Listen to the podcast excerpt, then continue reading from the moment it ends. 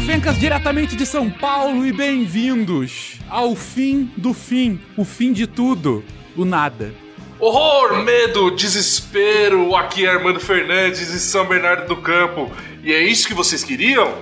Depois de mexer com a energia das trevas, equações de Einstein, preparem a função de onda da sua alma para a perdição eterna.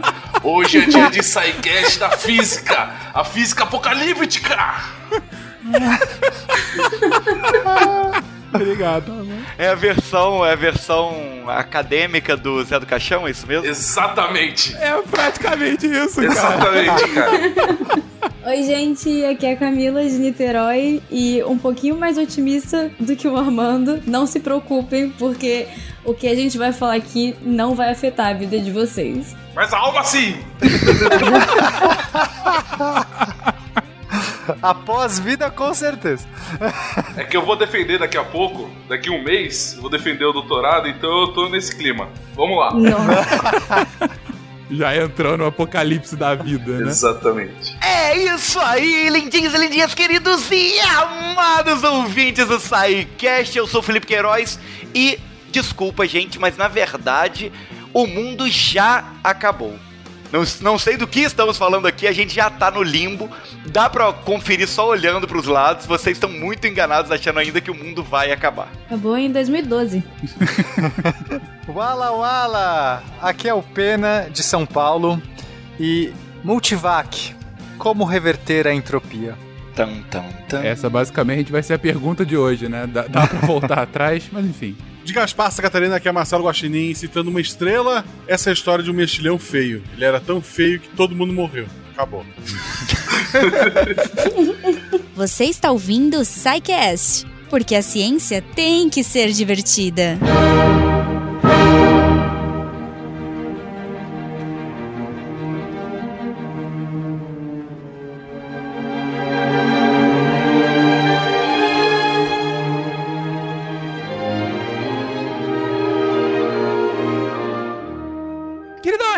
começamos aqui o cast pra acabar com todos os casts. Aqui a gente tá, na verdade, falando sobre o fim do universo. Vou contextualizar aqui antes pra vocês. Há uns três meses, mais ou menos, o nosso queridão Marcos Mendes, que é lá do Loop Matinal, ele veio falar comigo, assim, Fencas, acabei de ver um vídeo aqui que vocês têm que ver e tem que fazer um episódio sobre isso. E aí fui lá, no início do dia, como quem não quer nada, abri um vídeo de meia hora chamado Time Lapse of the Future: A Journey to the End of Time, que é de um canal Melody Ship, ah, um canal no YouTube. É um vídeo que já tem mais de 16 milhões de visualizações. A gente vai deixar, claro, o link aqui. Mas um vídeo que, em meia hora, simplesmente resume como vão ser os próximos anos, milênios, muitos, não sei nem a contagem de tempo, as próximas eras do nosso universo até o fim dele. Claro que, enfim, é, é um vídeo resumindo, e é claro que a gente tá falando aqui de uma era inimaginavelmente distante, mas ainda assim é um vídeo extremamente impactante quando você começa a perceber, bom, a finitude de tudo.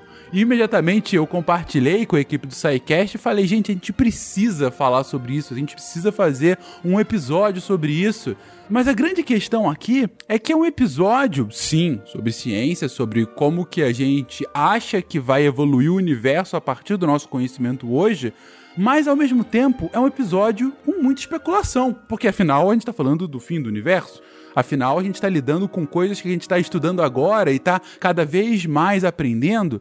Então a gente está aqui mais uma vez num cast de física e astrofísica, de espiritualidade, por que não? Falando do limiar do conhecimento humano. Então é possível que a gente não seja totalmente preciso em algumas coisas. Pode ser que daqui a pouco a gente tenha algum outro tipo de descoberta e tenha alguma outra previsão do que, que tende a acontecer ou não. Mas hoje a gente faz esse episódio dedicado e baseado nesse vídeo, principalmente para quem já viu o vídeo entender o que, que ele quer dizer, porque ele só joga as informações e não explica o porquê por trás. E também, para quem não viu e para quem quer acompanhar, pra gente saber qual é o nosso destino. Não o nosso, porque como disse a Camila, está falando aí, gente, de uma, um momento que, sério, é, é incomparável com o tamanho da vida humana, né? Com 100 anos de uma expectativa de vida. Mas que ainda assim é o destino de tudo isso que nos forma. Se somos todos poeira estelar, esse é o destino de toda essa poeira estelar pro futuro.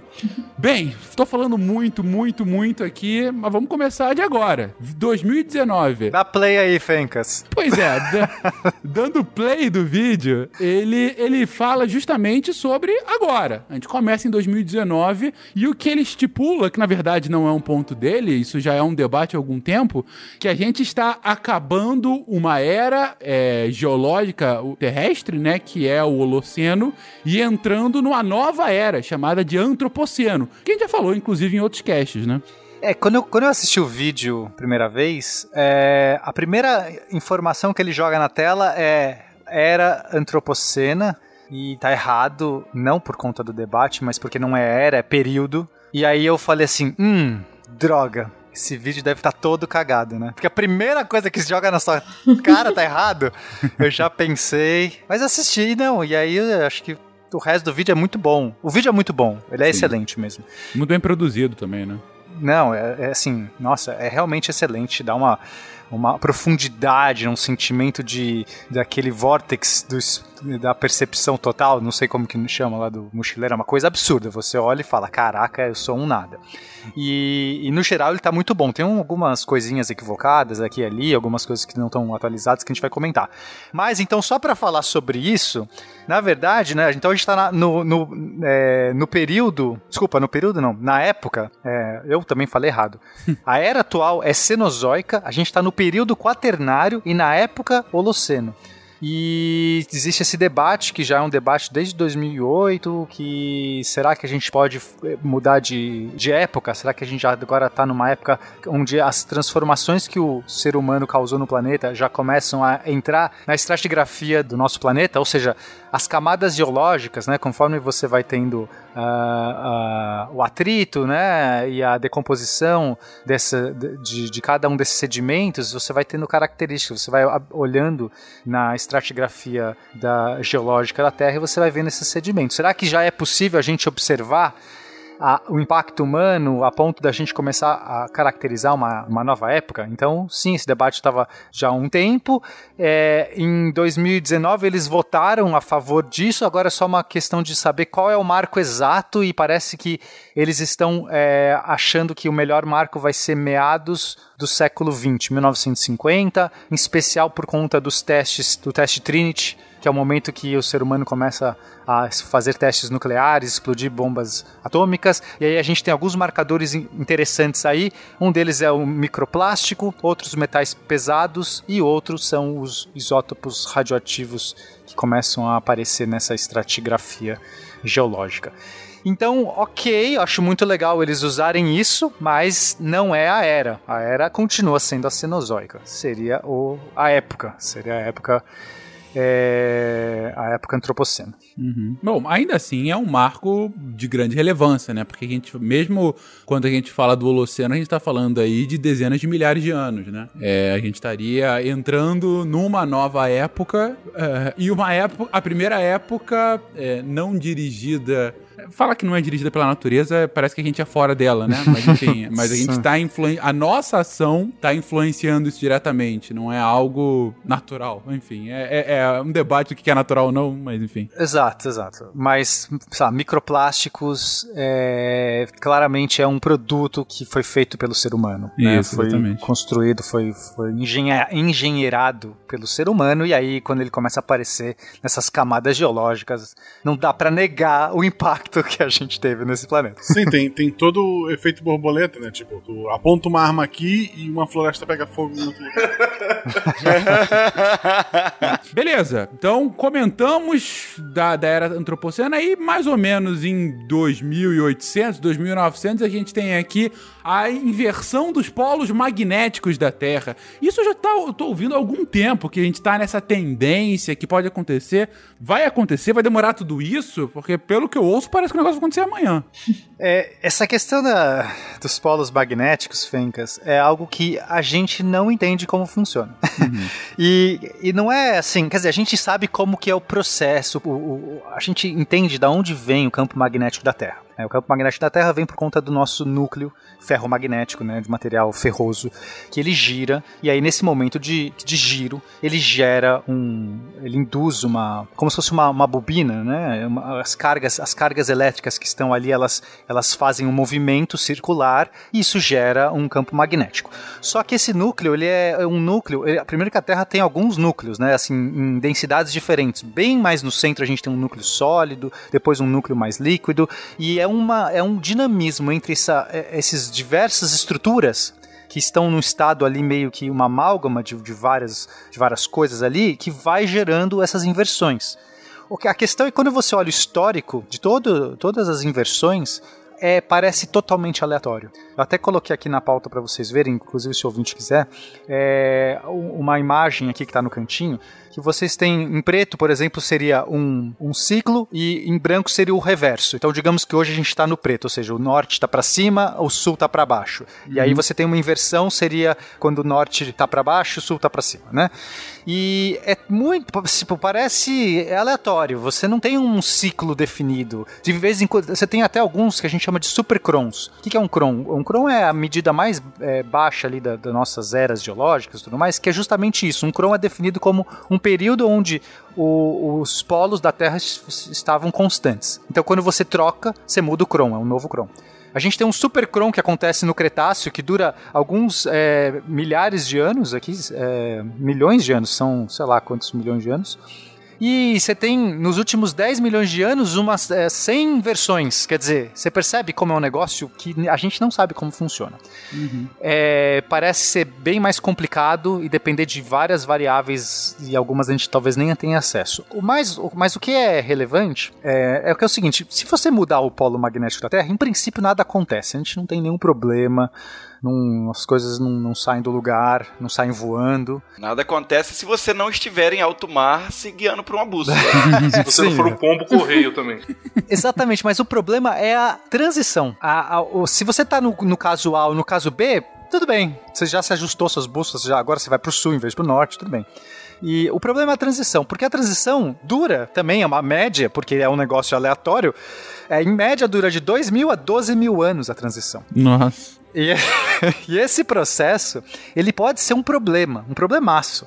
Porque quando você está fazendo essa inversão, você pode ter momentos que você não tenha nenhum é, campo magnético. Na verdade, talvez a gente não sabe se tem ou não tem, porque é muito difícil perceber isso da, é, pegando as rochas geológicas e comparando. Mas, mas com certeza você tem enfraquecimento, você tem diminuição do campo magnético. É, por, por, exemplo, a gente normalmente tem um, um momento de dipolo caracterizado por, como é um, é um dipolo, são né, dois polos, um para cima e um para baixo. Nesse momento a gente é, consegue caracterizar um quadripolo. Então você tem basicamente quatro polos é, ou às vezes momentos de octopolos. E aí nisso você pode gerar vários mi mini polos na Terra e nenhum deles forte o suficiente para majorar. O que, que isso impacta na nossa vida, além de a gente perder a noção de bússolas e tudo mais? É, a gente pode ter uma maior incidência de raios solares, porque é o nosso campo magnético protege a gente. Então, se o campo magnético está com problema, ele não está bem alinhado, várias partículas que estão hoje aprisionadas na, na, no cinturão de Van Allen, por exemplo, e as outras partículas, né? A partícula que eu tô falando aqui é radiação em geral, pode ser tanto partícula mesmo quanto fóton, mas enfim. É, radiação em geral pode começar a impactar muito mais forte a Terra. E a gente não sabe, a gente não passou por nenhum processo desse na nossa existência que a gente começou, né? Que estava vivo a ponto de, com cientistas e tal, para medir essas coisas, então a gente não faz ideia que, que vai acontecer uhum. e tudo mais. Mas, né, por outro lado, não parece ser, não parece que a vida em si sofre muito por conta disso, senão a gente veria a cada inversão dessa uma mini extinção, né, uma, sim, uma, sim, uma sim. ou talvez uma grande extinção. Então, assim, não parece ser também algo que é, nossa, acabou, não, a inversão, o campo diminuiu, porque é, pelo que eu pesquisei, inclusive, mesmo nos momentos de transição, a, a própria ionosfera, mesmo que nosso campo não esteja muito forte, a própria ionosfera da Terra que acaba conseguindo eh, salvar a gente porque ela sofre um efeito de indução do- por conta dos raios cósmicos. Enfim, eu não quero muito entrar nos detalhes, senão a gente vai ficar falando só sobre isso. Mas já é uma questão. Então eles colocaram aqui 2700, né, mais ou menos, quando tá mais por volta de uns 2700, é o momento que eles colocaram a inversão dos polos da Terra, mas isso é simplesmente aleatório, tá, gente? Foi simples, eles quiseram jogar em algum momento, porque vai acontecer. Entendi. E jogaram aí. É, e, e assim, o, o que eu acho impressionante, e querido ouvinte, você vai sentir isso muitas vezes ao longo desse episódio, é o, a escala de grandeza. Como o Pena disse, a transição da inversão do polo dura de 2 a 12 mil anos. Gente, 12 mil anos é mais do que a história contada humana. A história humana tem 6 mil anos. A história escrita, né? Da civilização, né? É, história escrita, né? Quando a gente fala que a gente tem cultura humana registrada, de fato. Se você quiser esgarçar 12 mil anos, é quando as pessoas. Tem uma nova corrente que fala que a história humana começa mais ou menos 10 mil antes da Era Comum, né? Enfim, você já tem. Você não tem ainda escritos, mas você já tem uma organização em sociedade tudo mais. Beleza, 12 mil anos é a história nossa da civilização humana. Então, assim. é- é- Domínio da agricultura, né? É, exatamente. Sedentarismo. Cê- é, isso para uma inversão, né? Então, assim, é, iremos ainda falar mais sobre escalas aqui ao longo desse episódio. Mas uma escala que eu acabei passando, porque não, tava, não falava tanto da questão realmente das eras e tal, mas é que ainda no século XXI a gente vai falar, a gente vai ter é, colônia, talvez uma primeira colônia, né, extraplanetária, o que para uma história da civilização humana é extremamente relevante de comentar, né? É, eles colocam aqui em 2037 os primeiros humanos pousando, 2042 o início de uma colônia em Marte. É, eu acho, eu, eu, eu acho bem ok, assim. É, acho que, que tá bem, bem razoável esses, esses números. É, o Elon Musk é, fala antes disso, mas é, não, né, der tudo certo, se as coisas estiverem incrivelmente propícias, talvez a gente comece antes. E eu começo a achar até que tá bem propício porque ele tá conseguindo fazer umas coisas bem legais. Mas enfim, é, parece, parece justo aí, né? Isso se a singularidade não vier antes e destruir tudo, né, Fênix? Porque eu acho que esse que é o problema, né? Em 2037 a gente talvez esteja perigosamente no ponto da singularidade. Mas enfim, é, vamos considerar que o, o business as usual, né? Sem algum. Não, é aquela coisa também. A gente pode ter um meteoro chegando em 50 anos e acaba a vida da, da Terra, né? Nibiru chega. Exato. Então, assim, a gente tem que tirar o máximo de aleatoriedade possível pra tentar estabelecer uma ordem aqui. Realidade virtual que tu não consegue diferir da realidade. Todo mundo morrendo por inanição. Pronto, essa já seria o fim da vida humana na Terra, né? Sim. Mas, mas uma coisa que é uma verdade cada vez mais absoluta são os efeitos de mudança do clima que se acentuam ao, ao longo do século e chega a 2100, que é uma data meio que emblemática, mas é claro que não precisa.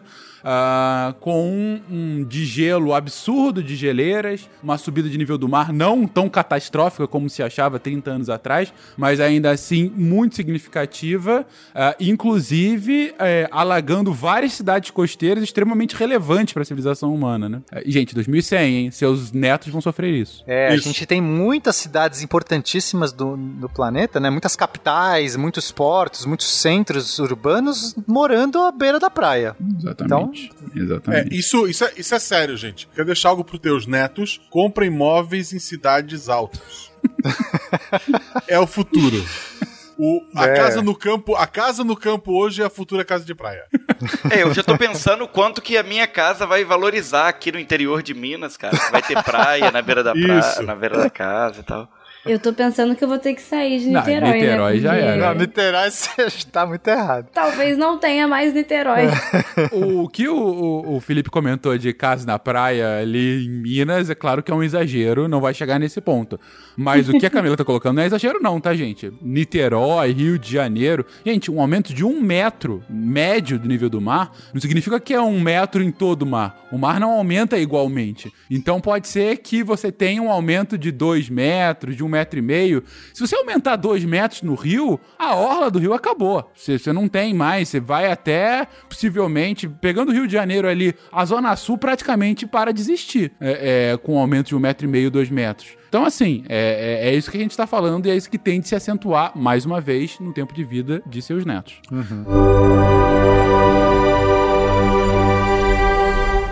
Um pouco mais pra frente, a gente tá muito perto ainda. Ó, aqui ele coloca um impacto, mais ou menos de 7.500, ele coloca o impacto de um asteroide de 30 metros. Uhum. Eu achei interessante isso, Fencas, porque é, é- obviamente é aleatório, quer dizer, eles escolheram, né? Antes que o público ache que vai cair um meteoro É. de 30 metros. Já tá previsto, né? Eles viram lá. Dia 20, Irisian de 7.502 vai cair. Imagina se eles colocam um meteoro pra cair, tipo, em 2025, sabe? O pessoal Ah, ia é ficar verdade. Ai, maluco. Deus. Mas o, o que eu acho legal é porque existe uma, toda uma estatística de, de queda de meteoro na Terra Uhum. que é baseado no tamanho, no diâmetro né, do, do asteroide, enfim, do corpo que está caindo, e, e- e o tempo médio de impacto. Então, por exemplo, um corpo de 30 metros, eu tenho um link aí, depois eu deixo para o pessoal que quiser ver, é, o ouvinte que quiser ver mais. Então, um corpo de 30 metros, é, a gente tem um impacto é, aproximado de 150 anos. É, a ideia é essa mesmo. A cada 150 anos, a cada 150 anos, cai um asteroide de 30 metros no planeta, certo? Hum. É em média, é claro, é uma questão estatística. Estatisticamente, um asteroide de 30 metros de diâmetro, ele cai a cada 150 anos aqui no planeta. Um asteroide, por exemplo, com 50 metros de diâmetro, ele já passa a cair de mil em mil anos. Porque aqui ele dá uma, uma noção ó, da quantidade de corpos com esse diâmetro que tem aproximadamente na região próxima aqui do nosso planeta. Então, a questão, por exemplo, do asteroide de 30 metros, a gente tem mais ou menos 3 milhões de asteroides deles, desses próximos aqui da gente. Então, a cada 150 anos, um desses cai aqui no planeta. É, e aí, do jeito que coloca aqui, parece que é alguma coisa específica. Nossa, caiu um meteoro de 30 metros. Mas 30 metros, é, a não ser que caia numa cidade, a não ser que acerte bem, um- ou caia muito perto para dar um tsunami, uma coisa assim, sei lá, um- algum efeito maior na nossa vida, ele não é algo que, que causa grandes problemas. Uhum. É, agora, se a gente tiver, sei lá, um meteoro de 100 metros, aí a coisa já começa a ficar mais complicada. Esse de 30 metros é, é o tamanho daquele que caiu na Rússia, que a gente viu vi que, que na época bombou na internet o vídeo e tal. É exatamente esse. É, ele foi de Chelyabinsk, que é a cidade lá na Rússia que isso aconteceu. Ah, eu lembro disso. Então- Teve um clarão, né? É, teve clarão, teve alguns vidros ali de, de, de prédios próximos se quebraram com o impacto e tal, com, com o bust ali, mas só ferimentos, nada demais, entendeu? Uhum. Um desse a cada 150 anos é uma boa estimativa. O problema é quando ele vai ficando cada vez maior, né? É, não, e é aquilo, é inversamente proporcional, né? Quanto maior o, o diâmetro desse, desses corpos, ah, em menor proporção eles caem na Terra. Ah, então a gente tem casos, por exemplo, do. do vocês se lembram do tamanho do meteoro do- do- dos dinossauros, né?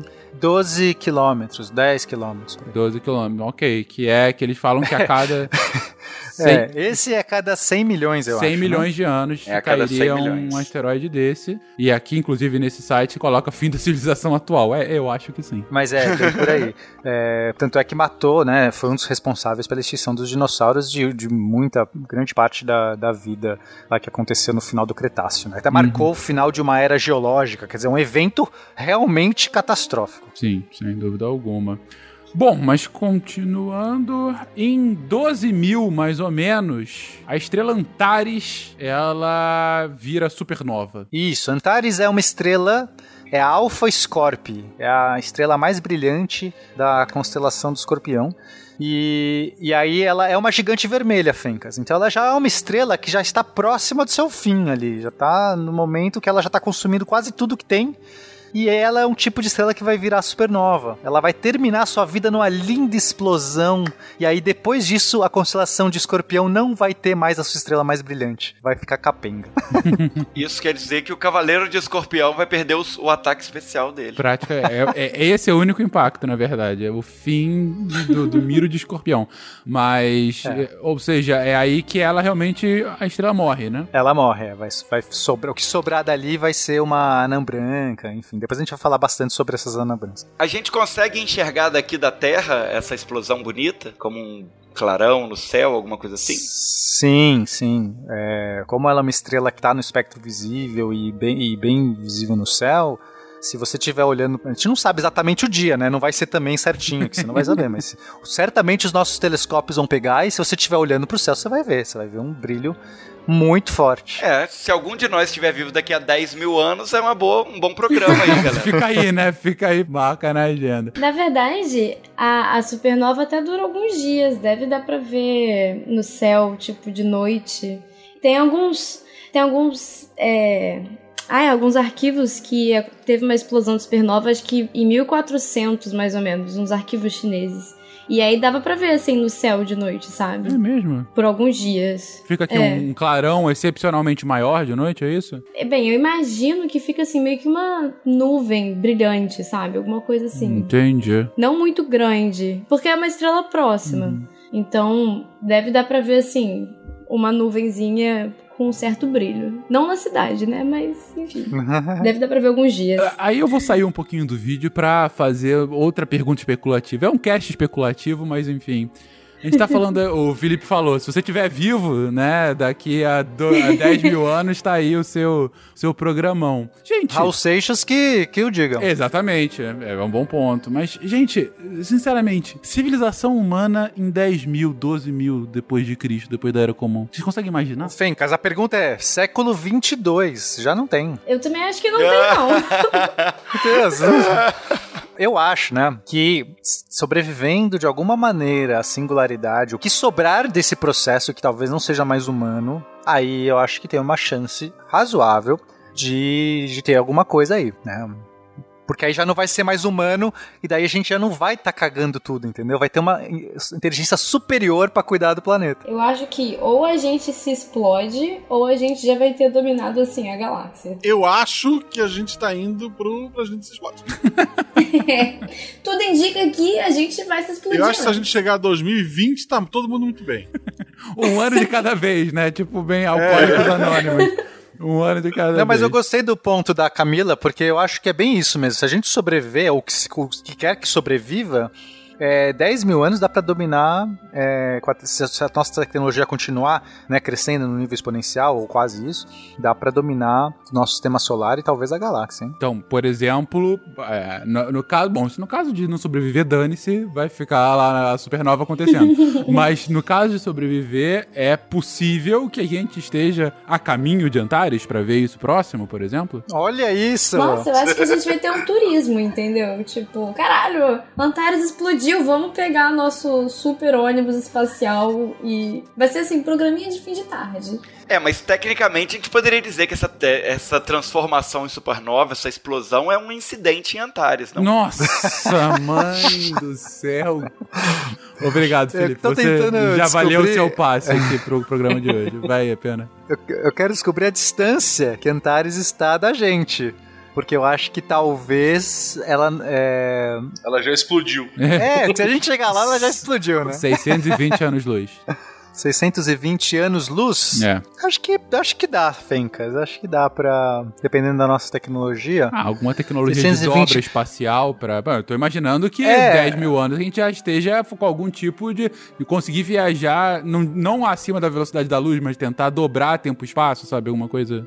É, se a gente estiver perto da velocidade da luz, né? Porque existem, existem métodos de colonização, ou mo- modelos, ai, métodos, é forçar a barra, modelos de colonização galáctica que acho que em questão de 10 mil anos ele consegue, é, usando sondas, basicamente você manda uma sonda que ela chega num planeta e se duplica e manda para outras duas sondas, e aí você consegue, sei lá, em questão de acho que milhares de anos, é, dominar basicamente, visitar todos os planetas da Via Láctea.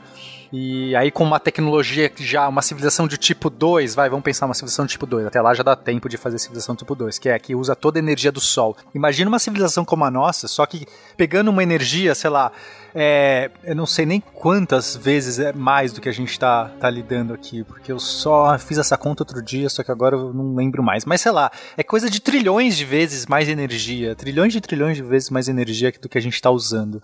Então, alguma, alguma viagem rápida já vai ter, né? Uhum. É, bom. Enfim, especulação à parte, vamos voltar aqui à ciência de verdade, que é esse cast. Pena falou em velocidade da luz. Hum. Eu lembro da. Tem a frase do Douglas Adams, né? Nada viaja mais rápido que a velocidade da luz. Com exceção, talvez, das más notícias, que obedecem leis próprias e especiais. e é isso que a gente tá trazendo hoje. Más notícias. Obrigado. Hoje tá só. Obrigado, Guaxa, é isso mesmo.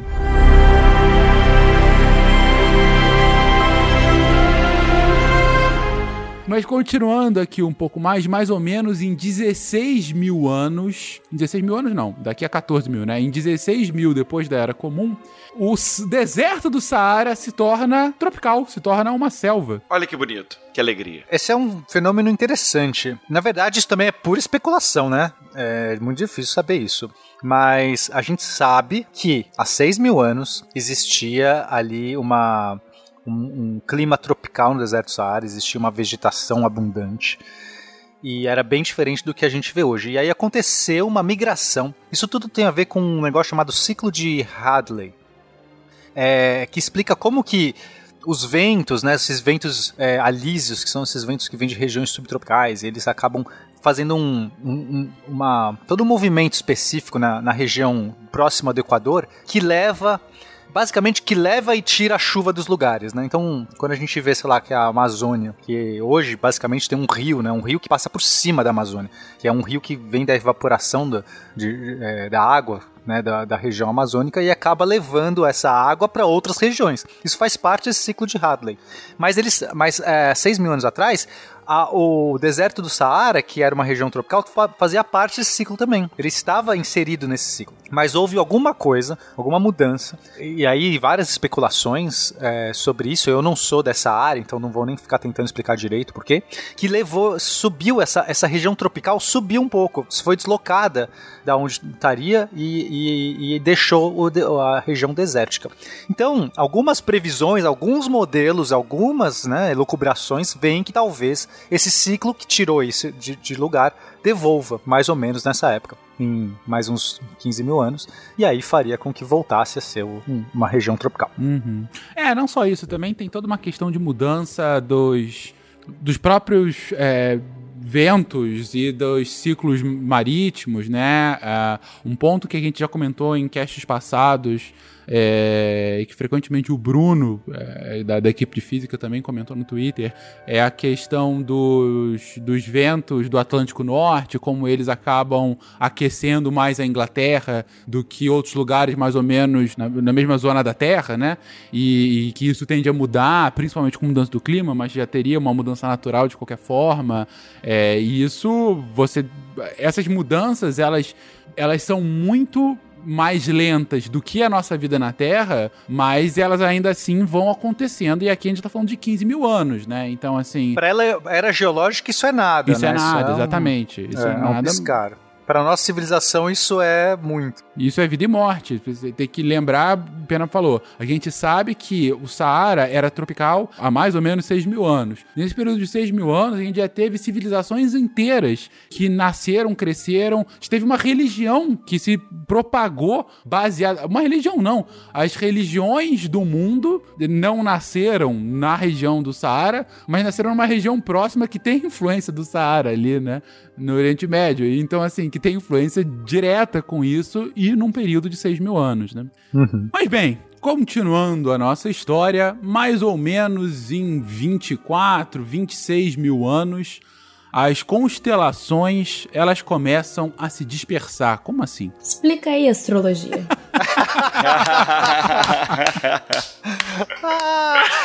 Nesse ponto, a gente pode afirmar que os signos não funcionam. Os outros daqui a também. 28 mil anos tá ok, né? Isso. Beleza. Mas como Então, assim? é que é, o que as constelações são uma criação humana. As estrelas não estão juntas. É diferente você falar assim, uma matilha de lobos, que realmente os lobos estão próximos. E você falar, sei lá, fala mais uma coisa aí de, de coletivo Fencas. Ah, o enxame de abelhas. Ônibus. O ônibus é um coletivo, né? Então, sei lá, a gente. As, quando a gente fala, olha, essas estrelas todas são da constelação de escorpião, a gente, né, os leigos, acham que todas aquelas estrelas estão juntas. juntas. É quase como se fosse uma galáxia. A galáxia de escorpião, a galáxia de não sei o quê. Tipo, aquilo tudo faz um corpo de. de é um grupo de corpos que estão juntos. Eles têm identidade, eles estão ali, sei se relacionam. Não, é uma pura elucubração da nossa mente fértil idiota que olha e vê um escorpião. Tem estrela que tá próxima a gente, tem estrela que tá muito longe, tem estrela que talvez esteja em outra galáxia, e a gente põe tudo num desenho. Num balaio só. Sim, é diferente. Tipo, existem é, estruturas que realmente estão ligadas, que a gente chama de aglomerados estelares. Tipo, as Pleiades, elas são realmente estrelas próximas umas das Pleiade, outras. adoro esse Mas nome. constelação, Desculpa, gente. Só queria comentar. Constelação. Cada pessoa que eu falo constelação não existe é uma frustração diferente na cara de um. Constelação é basicamente da é, forma de nuvem no céu. Isso, é isso. E cada povo vai meio que ver o que que quer. Então, assim, a gente hoje tem as constelações do zodíaco, por exemplo, que já meio que é aceito, assim, né, no, no povo ocidental em geral. Mas se você fosse falar com um egípcio lá do, do antigo, o cara ia ter outras constelações, ele ia falar outros desenhos. Se você fosse para um índio brasileiro, ele ia te dar outros, a panela ali, o não sei o quê, ele ia te dar outros desenhos. Curiosidade é que não só estrelas, os índios brasileiros mesmo, eles usavam é, nuvens da nuvens de poeira da Via Láctea para a construção das constelações deles. Eu acho que a EMA é uma mistura de estrelas com a nuvem de poeira que você consegue ver no céu, sabe? Então, assim, no fim, é tudo ponto de vista. Bonito. Exato. E porque a gente está num alinhamento específico, aquilo parece um desenho. Agora, é, em 28 mil anos, né? É, daqui 28, 20 e poucos mil anos, o que, que vai acontecer? Essas estrelas, elas, elas estão se movendo. A gente acha que elas não se movem porque na nossa escala de tempo parece tudo parado. Mas em 28 mil anos a gente já vai ter o suficiente, tanto o eixo da Terra vai se mover, né? mais até por esse efeito. O próprio eixo da Terra começa a dar, um, dar uma girada, e isso vai mudando o alinhamento, quanto as próprias estrelas errantes começam a, a se, se afastar. Então aí daqui a pouco as, as constelações perdem os desenhos. Ah, claro que as pessoas vão inventar novos desenhos, sei lá, o que eles vão fazer. Eu, eu realmente estou muito curioso para ver como serão os Cavaleiros do Zodíaco dessa geração. É, então, o ideal é já substituir por, por personagem do jogo do bicho. ok. Bom, então as constelações estão mudando, a gente acelera um pouco mais e mais ou menos em 41 mil depois da Era Comum, a nossa brava guerreira Voyager 1 passa próxima a uma estrela. Olha aí, hein? Caramba. Nossa 39 mil anos de viagem pra chegar próximo a uma estrela. Qual estrela que elas vão passar, gente? Não sei, não sei, eles não falam no vídeo e também não sei se dá pra saber, porque isso também é mais ou menos uma elucubração, né, Fênix? Porque no, no vídeo também é um tempo muito fluido, então você tá olhando assim, que não é 41 mil, é tipo, você, Sim, sim, daqui sim, a sim. pouco já tá. É, mas é uma escala, a gente tem que pensar o vídeo como uma escala. Por quê? Porque a Voyager, ela está agora num, num- passando numa região, a gente está nos, nos é, confins do nosso sistema solar. Então ela tá passando. é, a gente nunca sabe exatamente qual o confim do nosso sistema solar. A gente tá usando até a Voyager para testar isso, para saber o que, que é que. Porque tem uma região. O, o sistema solar é uma estrutura muito complexa, Fencas. Parece, né, que ah, acabou ali a nuvem de Oort, acabou, sei lá, fim do sistema solar. Não, ainda existe um monte de estrutura, um monte de detritos, um monte de. é, principalmente a questão de radiação. Como que o nosso sistema solar, como um todo, se protege ou, ou filtra a radiação. Existe uma, um choque de radiação que acontece numa fronteira, a heliopausa. É bem complexo e, e a Voyager está nesses confins agora. É, que está muito longe de qualquer estrela. Muito, muito longe de qualquer estrela. É, agora, a gente não sabe exatamente para onde ela tá apontada. Ela tá meio saindo numa direção, mas assim, um erro de um grau no que ela tá saindo, ela vai parar numa estrela diferente. Então não dá pra saber qual que é a estrela que ela vai passar perto, mas nessa escala de tempo ela estaria chegando perto das estrelas mais próximas que estão ao nosso redor. Entendi, É entendi. Tá, tá respondido então. É só dizer que vai, ninguém vai estar lá pra ver. É, é um bom ponto. Vamos falar que Antares e pronto. né? Antares, pra- Antares destruída, né? Não, não dá, já foi destruída, coitada. Não dá, exatamente.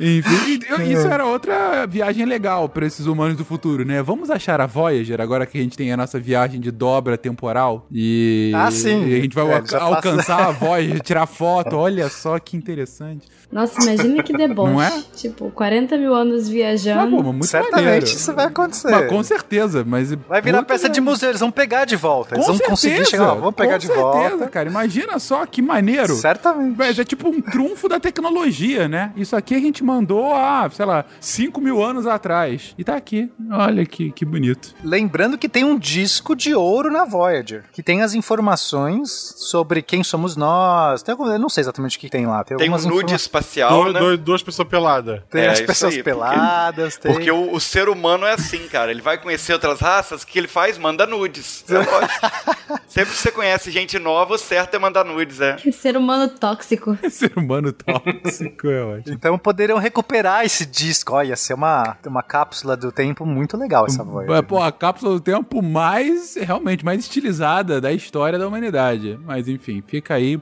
como dica. Vocês, humanos do futuro, que estiverem ouvindo isso, fica como dica.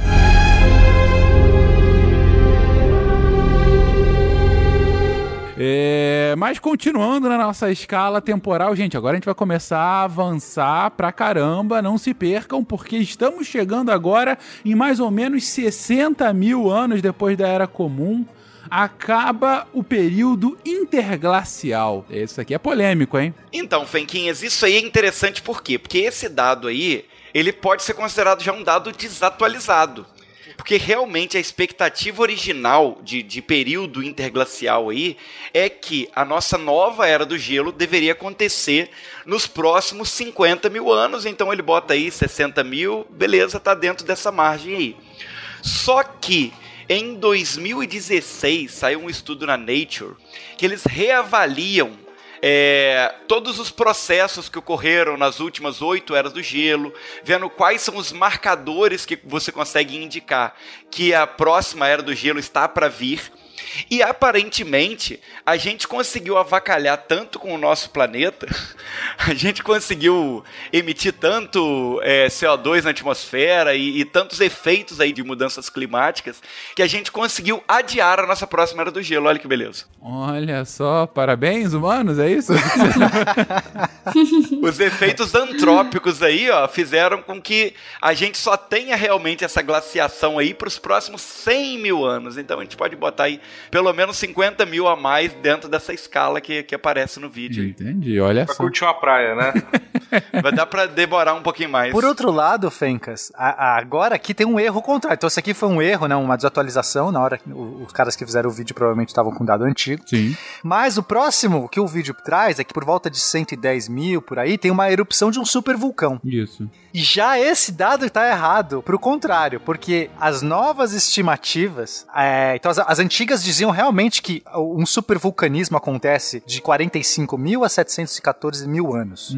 Esse A era o margem de erro tranquila, né? fácil. De 40 a 700 mil. é. Mas Quase então quando eles colocaram 110, ok, tá, nessa, tá, tá numa faixa. Mas não, os últimos documentos aí, as últimas informações que nós temos é que esses supervulcanismos devem acontecer uma média de 5 mil a 48 mil anos. É bem menor, é muito menor do que essa última E o estimativa. que, que é um super vulcão? É isso que eu ia perguntar também. Hum. o que, que é um. É, a gente tem, é, bom, supervulcão é quando você tem de fato um vulcanismo muito grande, um ou mais vulcanismos, então isso pode acontecer tanto uma, é, algum fenômeno que vários vulcões acontecem, né? É, isso, é, isso tem a ver, bom, eu não sou geólogo, então não, não vou ficar chutando né, direito, mas certamente tem a ver com processos geológicos, quando você tem aí uma, um monte de vulcões disparando, ou às vezes isso é catapultado por um único supervulcão, como a gente teve já ah, o Toba lá atrás, né?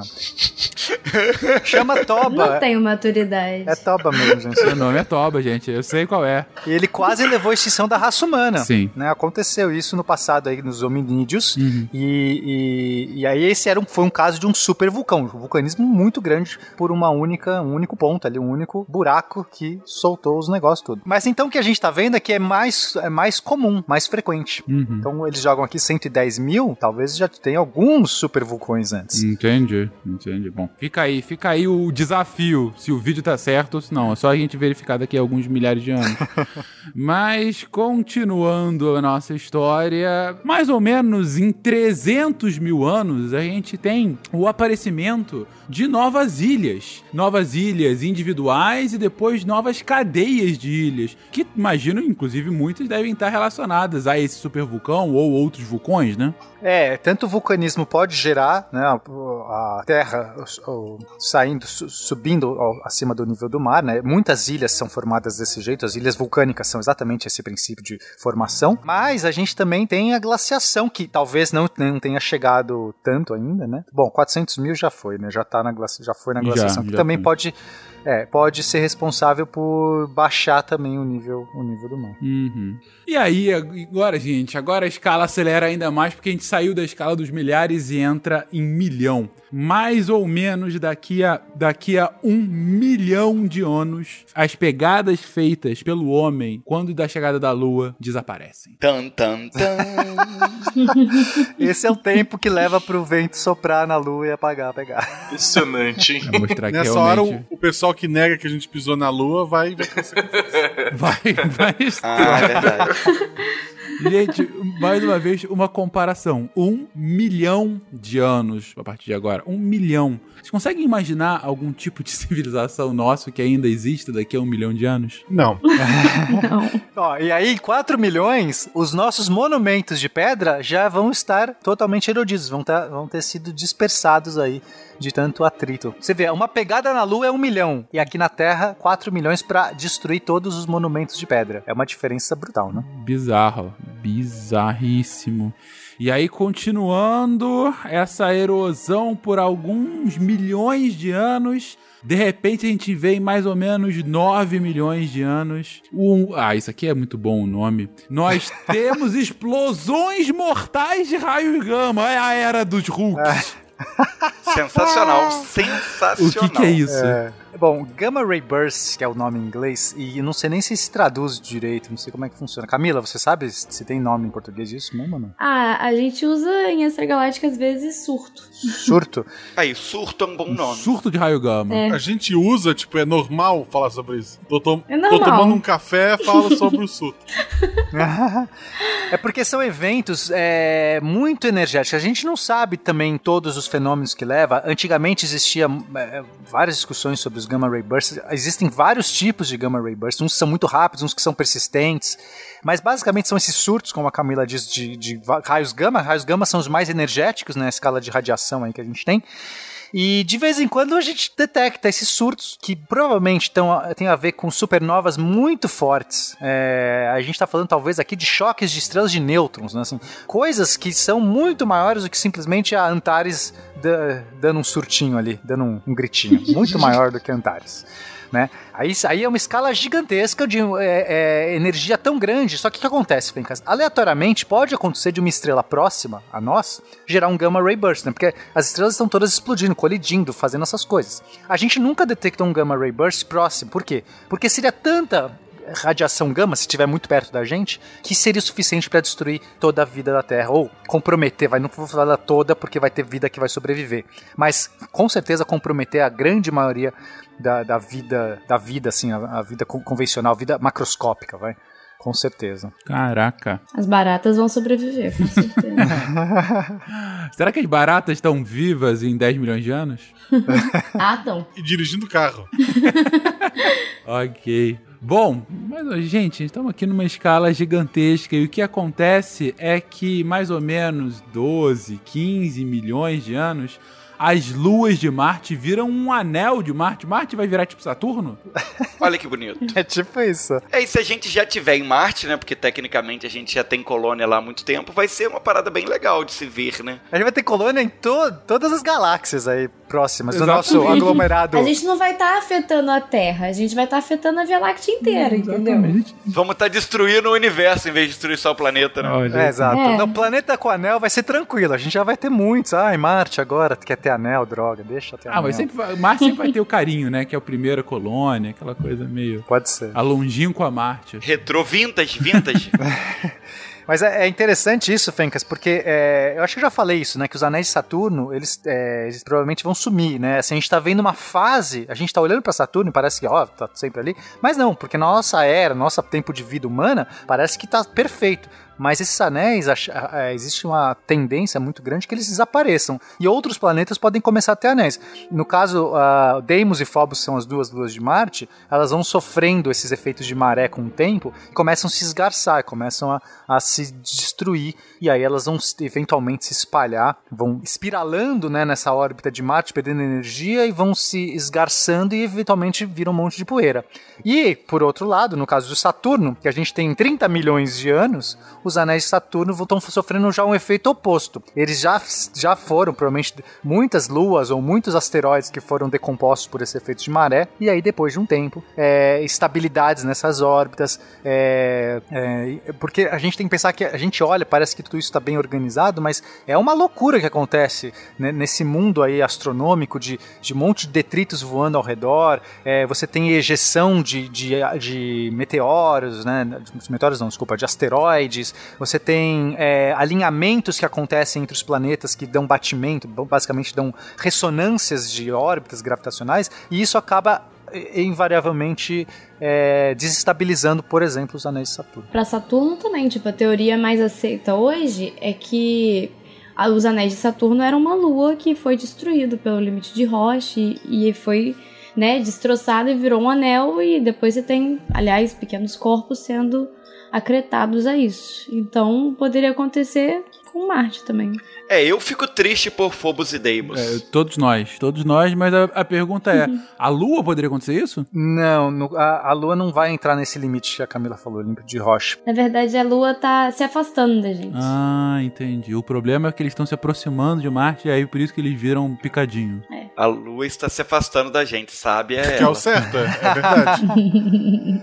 Você, você tem um limite que você consegue ter um corpo grande próximo de um outro, de, de uma gravidade grande, antes que as. Porque imagina o seguinte, Fenka, se você tá é, muito longe de um campo gravitacional, né? Você. A gravidade do seu pé e da sua cabeça são mais ou menos a mesma coisa, tudo bem? Sim. Tipo, a, dif- a diferença. A gente aqui na Terra mesmo, a gente aqui sobre a Terra, eu, não- eu vou falar que o meu pé tá sentindo a mesma gravidade da minha cabeça. Certo. O Fencas eu não garanto, mas entendemos. É verdade. Mas quanto maior o corpo for, maior a diferença entre a- o pé, né? Então uma lua, uma lua não é o Fencas, é muito, acho que é maior que o Fencas, não tenho certeza. Um pouco maior. Tem que checar. É, então assim, a lua, se estiver muito perto da Terra, a gravidade perto não vai ser a mesma do que lá em cima, né? Do outro lado, concorda? Claro. E essa diferença é o suficiente pra começar a quebrar, porque um lado tá puxando pra baixo, o outro não tá puxando a mesma coisa. Então isso vai, com o tempo, vai quebrando, vai fragmentando. Mas, como a Camila disse, a nossa lua está se afastando da gente. Uhum. Então ela não vai entrar nesse limite perigoso aí de se fragmentar. Tá respondido então. Beleza.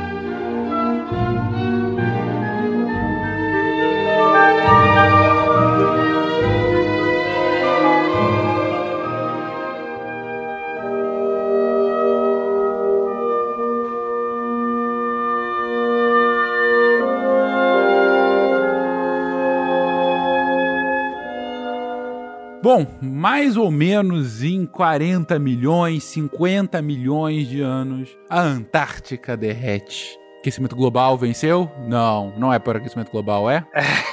Não, porque aquecimento global acho que não tá nessa escala mais, já né? foi, já 60 foi. milhões Não, acho que já, Tô, já tô brincando, já teve tudo. tanta glaciação e outras eras e tal.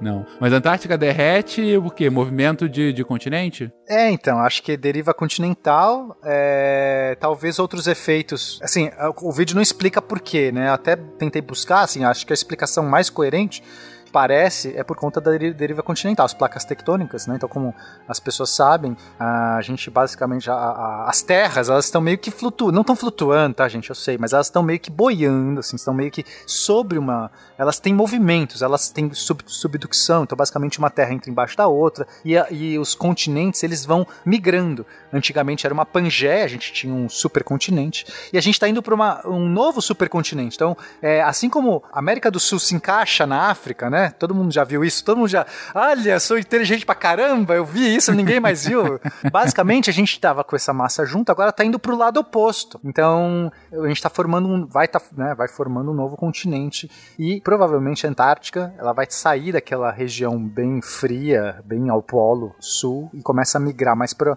pro norte, e nesse momento ela vai derretendo. Inclusive, o Pena comentou desse novo supercontinente que aconteceria mais ou menos em 200 milhões de anos, que seria a, a nova Pangeia, né? Isso, a, a Pangeia 2. Pangeia retorno. última. É, tem nomes mesmo, P- Pangeia, novo Pangeia, Ah, é- Pangeia é real última, é isso? verdade. É, você acha que eu tô brincando? Que eu brincaria com uma coisa séria dessa? Eu ia perguntar se a gente já tem algum nome criativo. Não, tem nomes desse, né? Nova É, Pangeia. super criativo, Pangeia última. Pangeia Pô, última.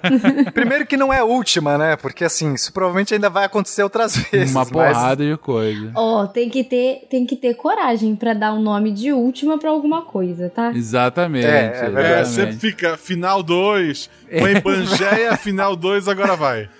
Exatamente.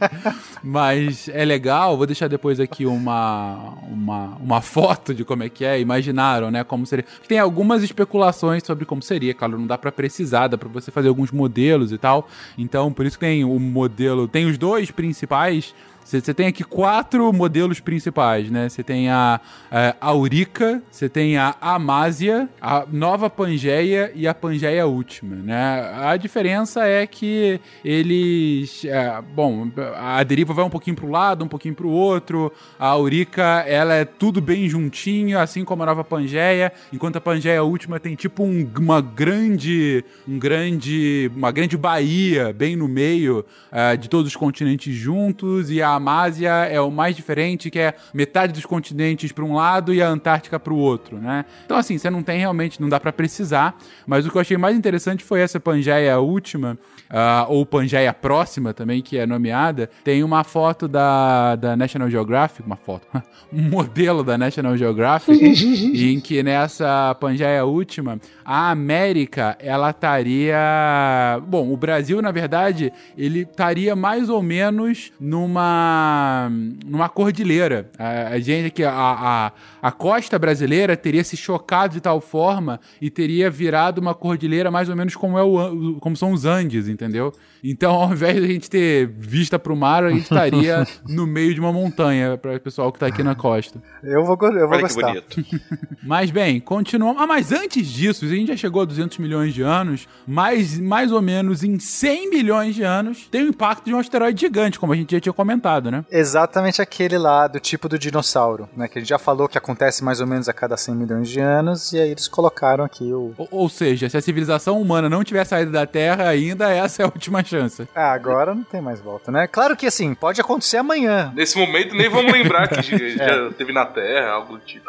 É verdade. Exato. Pode ser, claro, que esse meteoro cai amanhã, porque é só estatística, né? Só que a gente, a, a gente, quer dizer, amanhã, amanhã não vai cair porque a gente monitora. Tem um programa de monitoramento, survey, não lembro o nome agora, é, que a gente monitora os grandes corpos, né, perto da Terra.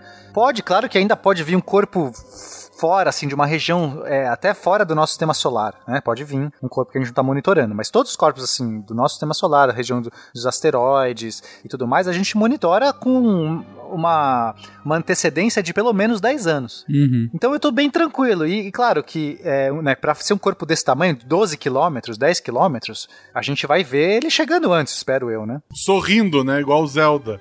Tem um rosto gigante. É verdade, excelente jogo, Majora's Mask. Mas o. Mas teve uma coisa que eu vi também, né, Pena? Aí Eu não sei, me corrija se estiver errado. Outros asteroides, outros corpos um pouco menores, eles, em teoria, eles poderiam estar no espaço e ser desviados, né? Tipo, alguma coisa bate neles e aí eles estavam numa rota, vão pra outra e acabam caindo na Terra. Mas um corpo... bilhar. É tipo um mesa do bilhar, exatamente. É. Mas, em- mas um corpo desse tamanho dificilmente seria desviado, ou não? Não, não, então, é, é assim, primeiro que eh, os asteroides não se impactam, é muito, muito, muito difícil. Antes você vai sofrer efeitos gravitacionais por passar perto de planetas ou alinhamentos de planetas.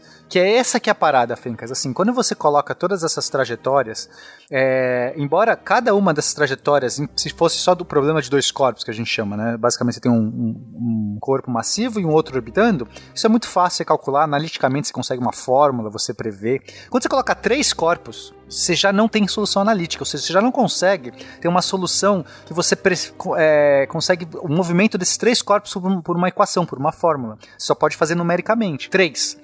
Por quê? Porque só pela gravidade, a influência gravitacional, isso vai gerar o que a gente chama de comportamentos caóticos. Então, ou seja, um pequeno desvio que um desses corpos teve em algum desses momentos, uma imprecisão de medida que você teve ali, quando você, ah, ele está aqui a 2 graus, não era 2.00001, é o suficiente para em algumas interações, algumas órbitas, já afetar completamente. Agora imagina milhares, milhões de corpos que a gente tem ao redor da gente. Corpos pequenos, né? Do cinturão de asteroide. Ou você tem os asteroides que estão é, à frente e atrás de, de, Júpiter, que ele carrega consigo. Tem uma região de asteroides que são os, os, troianos, que vão à frente e atrás. Você tem um monte de corpos orbitando e a gente está olhando todos, que a gente vê tamanhos razoáveis, né? A gente tem uma boa precisão nisso. Mas basta qualquer um desses é, começar a ter um comportamento diferente, um pouquinho diferente da nossa medida, que a gente não está conseguindo ver todos, para mudar completamente a nossa estimativa. Então, por isso que a gente fala que a gente tem uma precisão de 10 anos, é, porque, é, sabe, os nossos erros numéricos acumulam em 10 anos ainda. Até 10 anos você fala assim, ok, tem uma confiança, mais do que isso pode já já tá é, um efeito é, invadindo outro. Agora, nada impede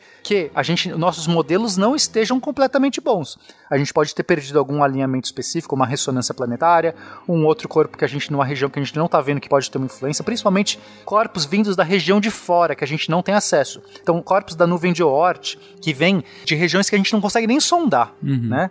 Então, é, o cinturão de Kuiper mesmo são objetos que a gente é, não tem acesso. Então, a gente só está vendo ao redor. Pode vir lá um cometa desgarrado muito louco e fazer um rebuliço. E aí pode ser que coisa de 5 anos, que a gente achava que tinha 10, agora tem 5 anos para resolver um problemão. Mas choque mesmo, assim, de bolinha de bilhar, é, não, é, quando vocês veem filme, ah, vamos passar por uma região de asteroides. e aí você vê um monge. Não existe. A gente manda sondas atravessando o cinturão de asteroides sem nenhum medo que ela vai chocar com nada. A chance da sonda chocar com alguma coisa é mais baixa do que, sei lá, você morrer com uma pedra, com uma balinha jujuba caindo na sua cabeça. Tipo, é um negócio mais ou menos idiota. Assim. Okay. Tu tem que ver uns vídeos de um cara chamado Rui Chapéu. Ótimo. Eu só acho que o Peninha deve morrer com uma jujuba caindo na cabeça dele só por ele estar tá, é, estragando a experiência Star Wars aí. Desafiando os deuses, exatamente. Olha é, só, eu sou contra machucar a minha sócia. Por que eu vou gravar um sangue depois disso? Muito justo. É, bom, continuando, dando outro salto, agora a gente tá chegando aqui, gente, a 500 milhões de anos pro futuro, quando o Sol vai começar a aumentar de luminosidade. É isso? É o início do fim? É, aí começa, né? Na verdade, assim, o, o Sol, ele tá no que a gente chama de sequência principal, que o primeiro... O, o, principal combustível dele é hidrogênio. E a gente fala que o Sol morre quando o hidrogênio no núcleo do Sol acaba. Só que mesmo antes de morrer, à medida que ele vai queimando é, hidrogênio, ele vai esquentando aos poucos. Então você tem que o Sol mais jovem, ele era mais frio. E o Sol no futuro vai ser mais quente, mesmo antes de morrer. Só que isso afeta a gente porque isso afeta onde fica a zona habitável do Sol.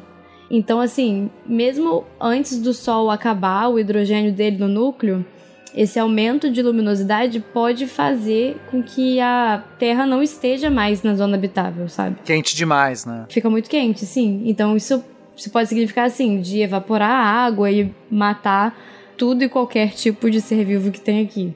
Puxa vida. E só explicando esse mecanismo que a Camila falou, que eu acho muito legal, que é, parece meio é, pouco intuitivo. Você fala assim, ué, mas o sol tá acabando o combustível, ele vai ficar mais quente, né? Assim, parece antagônico o negócio, uhum. deveria estar tá ficando mais frio. Como é que o sol antigamente era mais frio?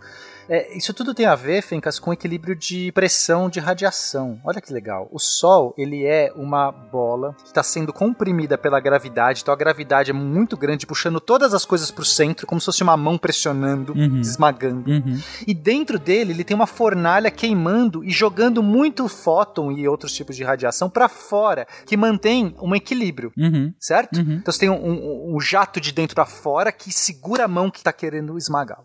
Só que é, se, essa, se a- o combustível vai terminando, né, vai acabando, ele vai conseguir, ele não consegue mandar tanta pressão, ele não consegue mandar tanta radiação, vai, o processo vai diminuindo.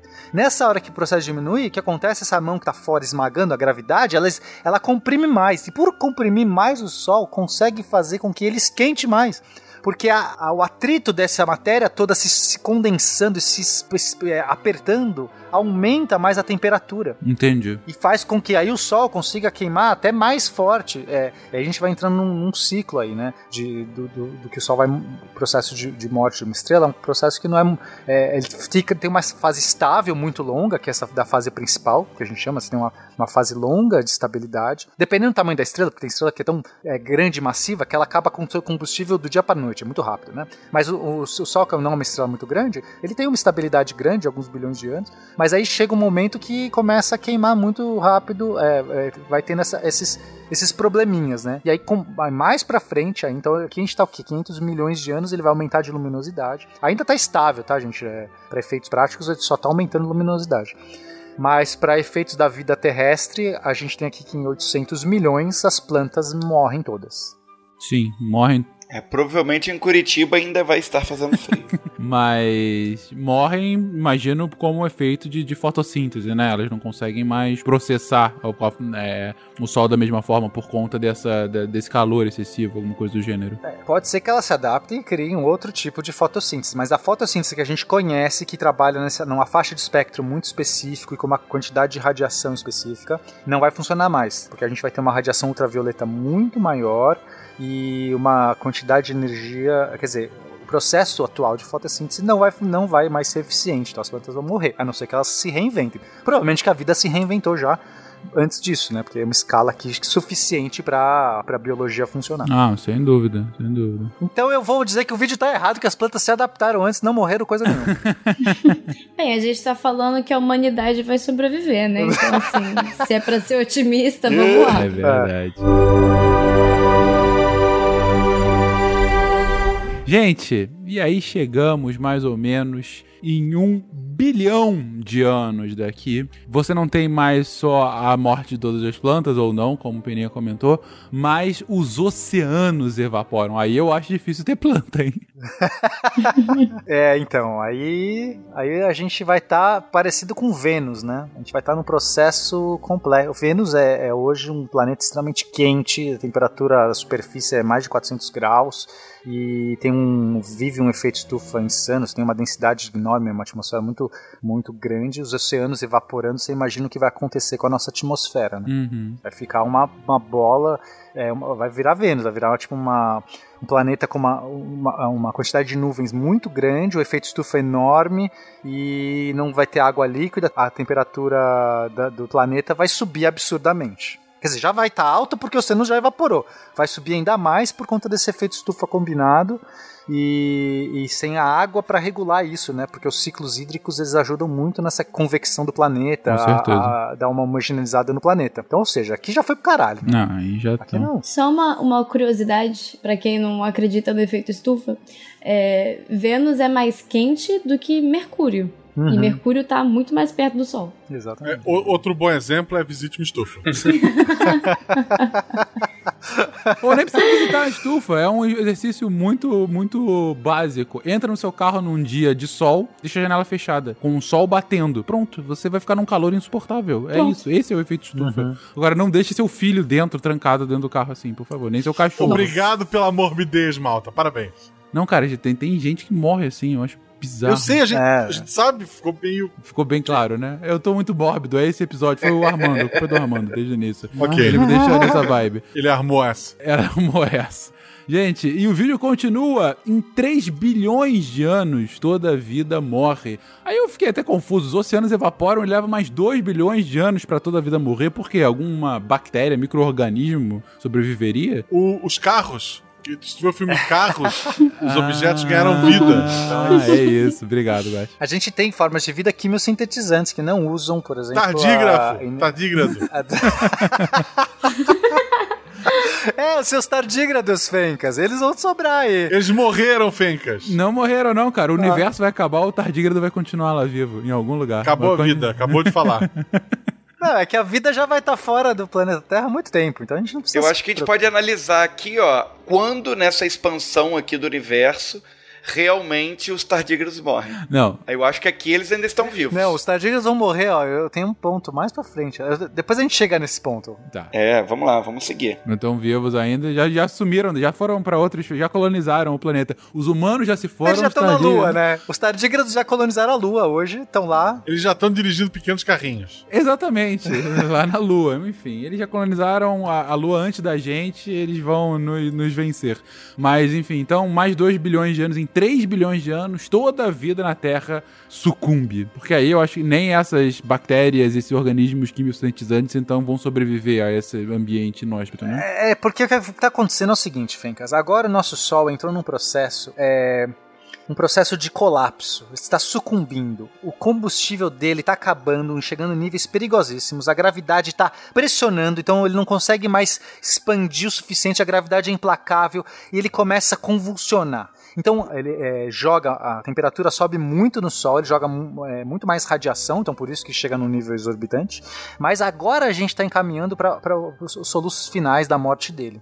Isso vai acontecer quando ele acaba basicamente toda a fonte de, de hidrogênio que ele está queimando, ele começa a ter que queimar, a temperatura sobe tanto que ele começa a queimar outras coisas. É, eu, não- eu acho que ele começa a converter o que hélio em carbono, é isso, Camila? Você que manja mais do É. que eu. O Sol, ele é uma estrela que consegue ainda queimar um pouco de hélio. Uhum. E aí você tem que outras estrelas, porque para você conseguir fazer a fusão dos elementos, você depende tanto de pressão quanto de temperatura, né? Então, estrelas maiores vão ter as condições adequadas para continuar é, com outros combustíveis. Mas o Sol, ele não consegue passar do carbono. Ele não tem as condições adequadas. E aí, quando ele não consegue mais fazer essa fusão, ele não tem mais força para lutar contra a gravidade. E aí acontece o que o Pena tá falando: a gravidade vai ganhar eventualmente. É, aí, aí ele vai virar, é, ele vai virar uma gigante vermelha, o Sol, ele vai crescer, ele vai, é, esse- quando ele começa a converter o combustível que antes era hidrogênio, agora ele vai começar a queimar hélio em carbono, ele vai, é como se você iniciasse um processo muito mais forte, muito mais forte. Ele vai crescer, virar uma gigante vermelha e nesse momento ele vai englobar a órbita da Terra. O Sol vai ficar do tamanho da órbita da Terra. Bizarro. A Terra vai cair no Sol, tipo a Terra Aí não tem mais como ter vida, né? A gente concorda com isso. Não, aí não dá pra mais ter terra, né? Esse é o negócio. Não tem nem mais terra. Não tem mais terra. É, é difícil ter vida na Terra quando não existe terra. Só que aí, esse momento que o Sol fica desse tamanho gigante e, e queimando alucinadamente, dura alguns bilhões, poucos bilhões de anos, e nesse momento é a hora que acaba. Aí chega nesse momento que a Camila falou. Aí não tem, ele não tem como fundir o próximo ciclo, ele não tem mais como continuar aquilo. E aí é a hora que a gravidade dá o troco. Porque ele deu, ele, ele, ele, ele deu o troco na gravidade, né? Porque a gravidade espremia, espremia, e de repente ele falou assim: ó, sai daqui, agora eu sou gigante vermelha. Aham. Cheguei, cresci, sou eu, tô aqui. Aí de repente vai acabar esse combustível, porque queima mais rápido. Sim. Né? O ele ficou, ele conseguiu queimar muito mais tempo hidrogênio, agora ele vai queimar menos tempo.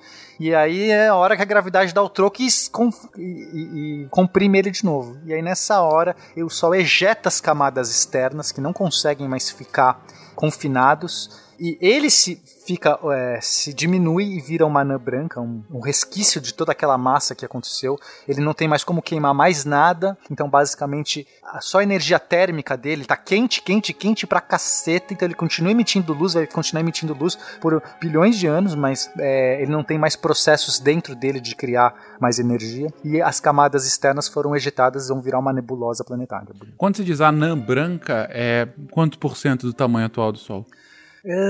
Difícil, eu sei, desculpa, mas enfim, é Não, curiosidade. Eu, eu não tenho esses números. Alguém sabe esse número de cabeça, mas é realmente pequeno. Cara, tem tem algumas comparações muito legais. Tipo, eu acho que a anã branca pode ficar assim, mais ou menos do tamanho da Terra, sabe? Caraca. Alguma É, coisa assim. Isso, é, acho, acho, É. Que é, acho que é isso aí mesmo. É porque também, como o Pena falou, não é todo o material do Sol, porque quando você tem essa contração do núcleo, a gravidade ganhando no núcleo, você tem ejeção das camadas mais externas. Uhum. Então você tem assim, é, você tem antes de você chamar de anã branca oficialmente, você tem a nebulosa planetária, que é todo aquele conjunto, é muito, muito bonito até. E aí, quando as camadas se dissipam completamente e voltam pro meio interestelar, o que sobrou no meiozinho é o que a gente chama de anã branca. Entendi. Que seria.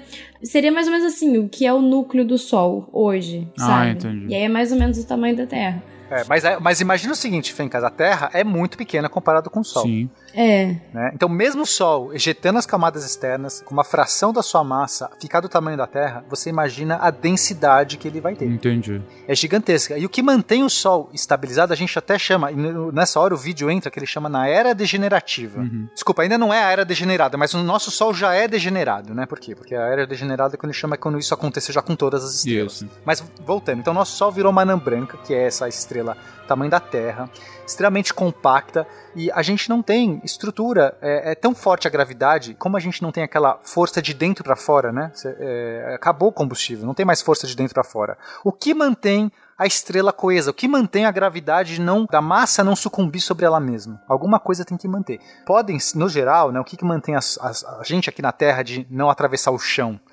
É, as pessoas têm essa falsa noção de que ai, é, matéria ocupa espaço, não pode ter dois corpos, não, não pode ocupar. Como é que é? Dois corpos não podem ocupar o mesmo espaço, lugar no ao espaço mesmo tempo. né? tempo isso. Tem essa bobagem que eu não sei quem falou essa merda aí.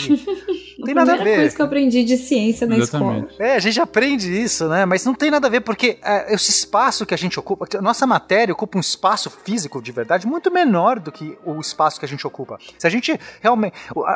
Basicamente, os núcleos dos átomos e as partículas, o tamanho das partículas são mínimos. É, é uma escala absurda. O que mantém as coisas coesas é a energia elétrica, né? Que impede que você atravesse a sua mão o chão, por exemplo, ou o seu pé que atravessa o chão. Basicamente são os elétrons do chão repelindo os elétrons do seu, do seu pé. E eles não chegam nem perto, Fencas. Não encostam, não encostam. Não é que, ai, não cabe mais. Não encosta, não, não chega perto. É igual asteroide lá.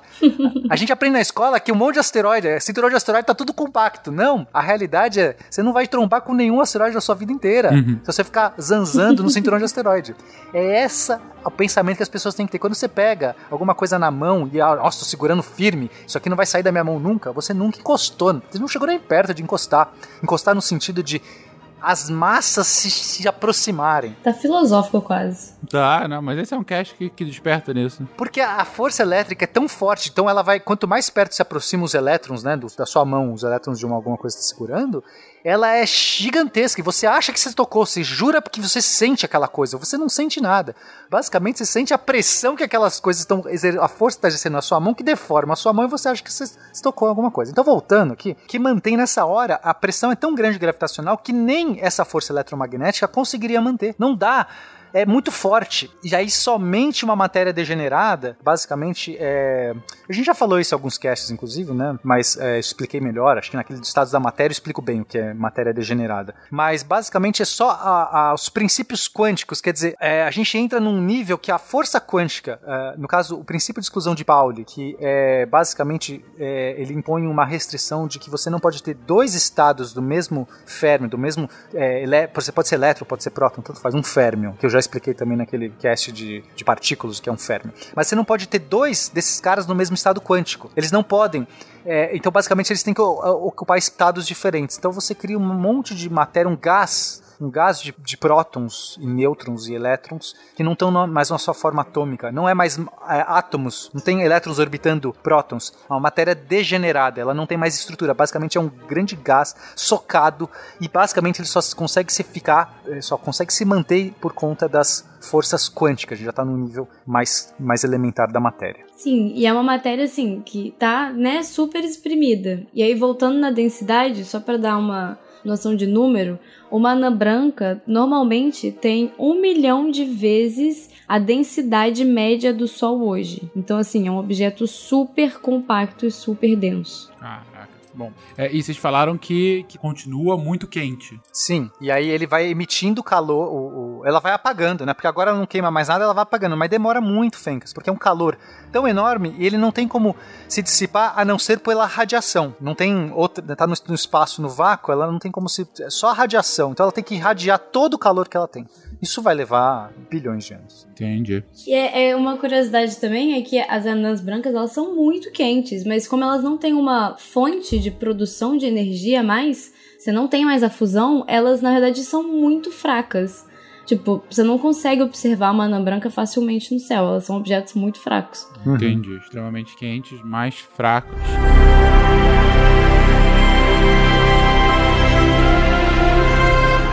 Mas a gente tá continuando aqui a nossa história. E agora, gente? Agora a gente vai dar um pulo, mais um pulo gigantesco. A gente tava falando aqui já na escala de bilhões de anos. E assim, falar em bilhão já é um negócio extremamente complexo, né? Porque, puta, bilhão é um negócio absolutamente incontável. A gente vê isso em dinheiros, às vezes, em, em população e tal. Mas agora a gente chega, continua a nossa história e vai chegar na escala de um trilhão de anos daqui pra frente. É algo. Exercitem sua imaginação. Agora a escala dá um salto, né? Porque a gente vai muito rápido. Então, basicamente, o que acontece? O universo.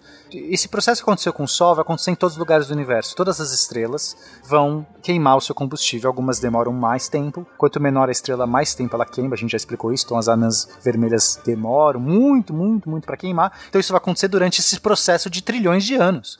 Mas vai acontecer em, alguns, algumas dezenas de trilhões de anos, todas as estrelas do universo se apagam, porque acabou, queimou os combustíveis, não se formou mais, né? Algumas continuam formando, mas cada vez menos vão se formando, e as que, que se formam também, e eventualmente o universo todo acaba, eh, toda a, a, a fusão nuclear de todos, né, tudo que acontece no, no universo acaba, e só sobram estrelas que morreram, todas as estrelas morrem. E aí sim a gente entra na era degenerada. A era degenerada é justamente o momento em que você só tem anãs brancas quando isso. Exato. Anãs brancas e estrelas de nêutron também. O que, que seria uma estrela de nêutron? Uma estrela de nêutron é.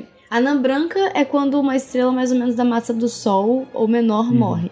Quando uma estrela maior que o Sol morre, ela também tem uma remanescente degenerada, que são as estrelas de nêutrons, que são estrelas, é, são remanescentes basicamente formadas por nêutrons nesse mesmo estado que a anã branca. Só que no caso da anã branca são elétrons. É, porque nem os elétrons nesse, no- é tão forte. Uma estrela de nêutrons é maior, é mais compacta ainda, muito mais compacta do que, o, do que a anã branca. Então, se você achou que já estava muito, imagina você ter a massa de 10 sóis compactados no tamanho dos Estados Unidos. É basicamente isso. É, é um negócio bem ridículo. É isso, é uma estrela de nêutrons. Caraca. É insano. Então, essa nova estrutura, nem os elétrons conseguem ficar, os elétrons e os prótons conseguem ficar nessa estrutura. É, é só o nêutron, né? Assim, o nêutron é a última coisa mais estável. Um cristal, é uma estrela que é um cristal gigante de nêutrons. É insano, né? Tal de nêutron. Bom, mas chegamos então, finalmente, à Era Degenerada. A Era Degenerada parece que é uma era safadinha, né? É porque tá tudo escuro, né? Tá tudo escuro, ninguém é de ninguém, né? Cheio de buraco negro pra um lado pro outro. A gente tá a 150 trilhões de anos na frente.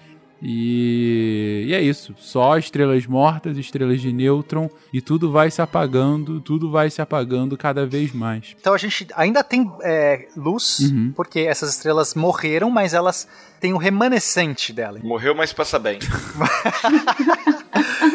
É, então todas as anãs brancas continuam irradiando, né? Vão apagando, mas continuam irradiando. Então você ainda tem ali brilhos, bem, muito menos. Então nosso, é, nossa noite seria muito mais é, é, menos iluminada, né? As estrelas são muito mais fracas, mas você teria brilho ainda no, no universo. O problema é que é, nessa escala alucinada que a gente está, né? A gente vai sair de, de trilhões de anos, vai de milhões de trilhões de anos, de bilhões de trilhões de anos, né? Que a gente está agora, essa era degenerada vai perdurar por muito tempo. E nesse momento a gente só tem as galáxias vão evoluindo e muitas estrelas vão sendo ejetadas dessas galáxias. Por quê? Porque esse dinamismo que eu falei dos asteroides e tudo mais, você tem problema de N corpos, então você tem muitos corpos orbitando. É, numa escala gigantesca, escala de galáxias, trilhões de bilhões de anos, toda essa muita matéria começa a sair. Assim como o sistema solar foi limpo, né? O nosso sistema solar era muito cheio de detritos no passado e hoje está limpinho. Tem asteroides, mas é muito mais limpo. Isso vai acontecer com as galáxias também. É, isso vai acontecer. Então, muito material vai ser ejetado, começa a ser jogado para fora por conta desses efeitos. Na verdade, assim, essa parte do vídeo eu nem tava muito satisfeito, não. Porque. é porque o, o vídeo fala, tipo, gravidade ejeta estrelas mortas, né?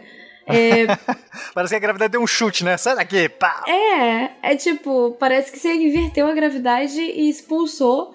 E também dá a sensação de que, assim, a galáxia ficou vazia, sabe? E isso também não faz muito sentido, porque você ainda tem a matéria escura, mesmo que você não tenha mais estrelas e tudo mais. Não, eu, eu, eu concordo com você, Camila, e acho é, é, isso, isso me incomodou também. É, pareceu, deu a ideia de que esvaziou tudo. É. É, mas eu, enfim, né, corri- talvez corrigindo, ou talvez dando a versão do vídeo, é, muita matéria, obviamente, vai ser ejetada porque é só um, é um processo, existe um processo dinâmico complexo, é, caótico, que, de muita matéria girando e muita coisa vai ser ejetada nesse processo. Mas tem outras, outras coisas que são unidas. Então a gente já falou no cast de galáxia que as galáxias se fundem também. Então você tem uma dinâmica. Você tem um dinamismo muito mais complexo. Então, assim, acho que o vídeo foi um pouco simplista aqui.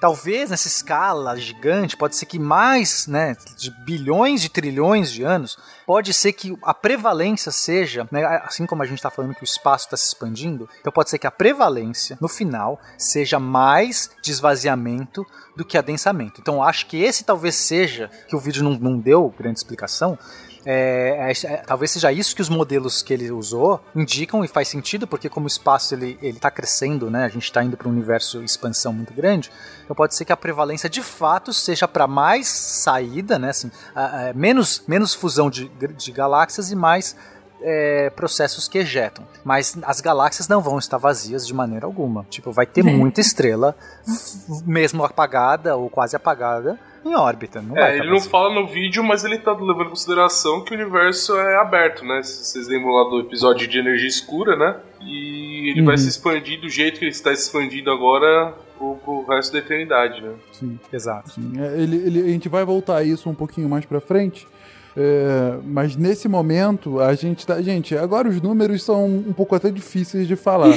A gente tá na era degenerada aqui há um milhão de trilhão de anos na frente. E é isso que o Pena comentou agora das galáxias é, se soltando ou não, como a gente comentou. Mas o ponto é um universo é, bem diferente do que a gente entende, até pelo, pelo tempo que tá passando, né? Uma coisa legal que o vídeo fala aqui, que talvez seja interessante, é, ele fala que é, é, alguns processos. Ainda existe, vai existir um pouco de é, brilhos intensos no momento que as estrelas de nêutrons colidirem.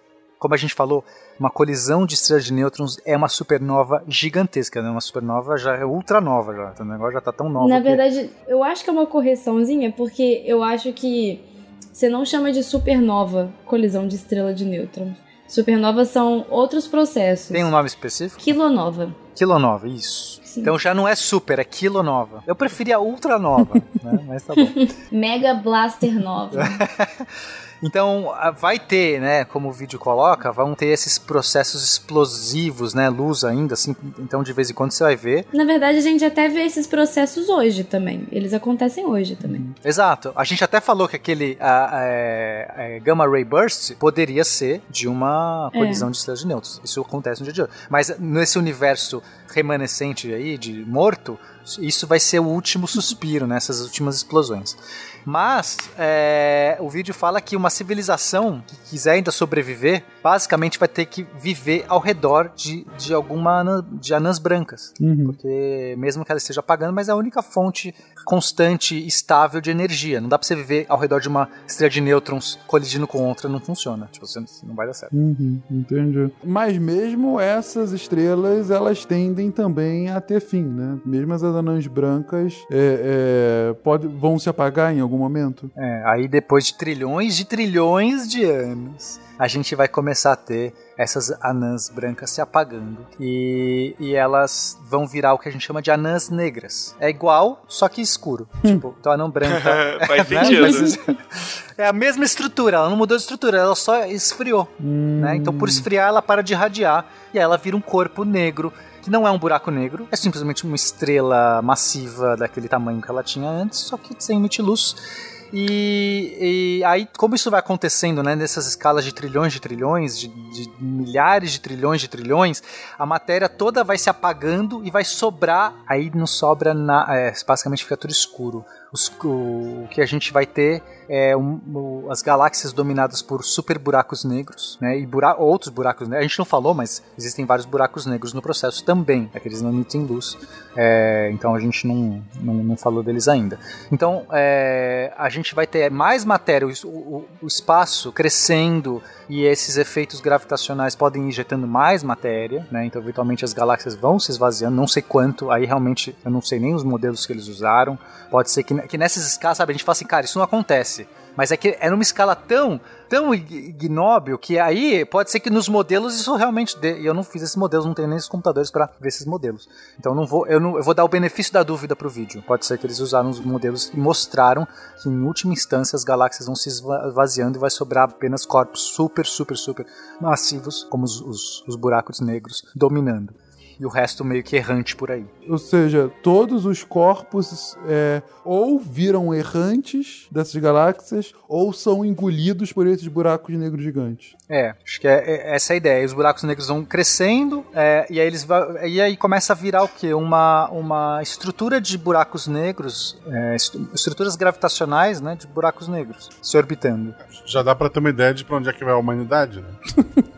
Porque, olha, não, olha só, olha só, pensa comigo. Pode ser errante ou buraco negro. Errar é humano, gente. Mas olha só, Fencas, nesses. É, como a gente vai ter essa, os buracos negros crescendo, a gente já falou, né? Quando a matéria cai no buraco negro, ela faz uma espiral da morte antes de cair e emite muita energia nesse processo. Sim.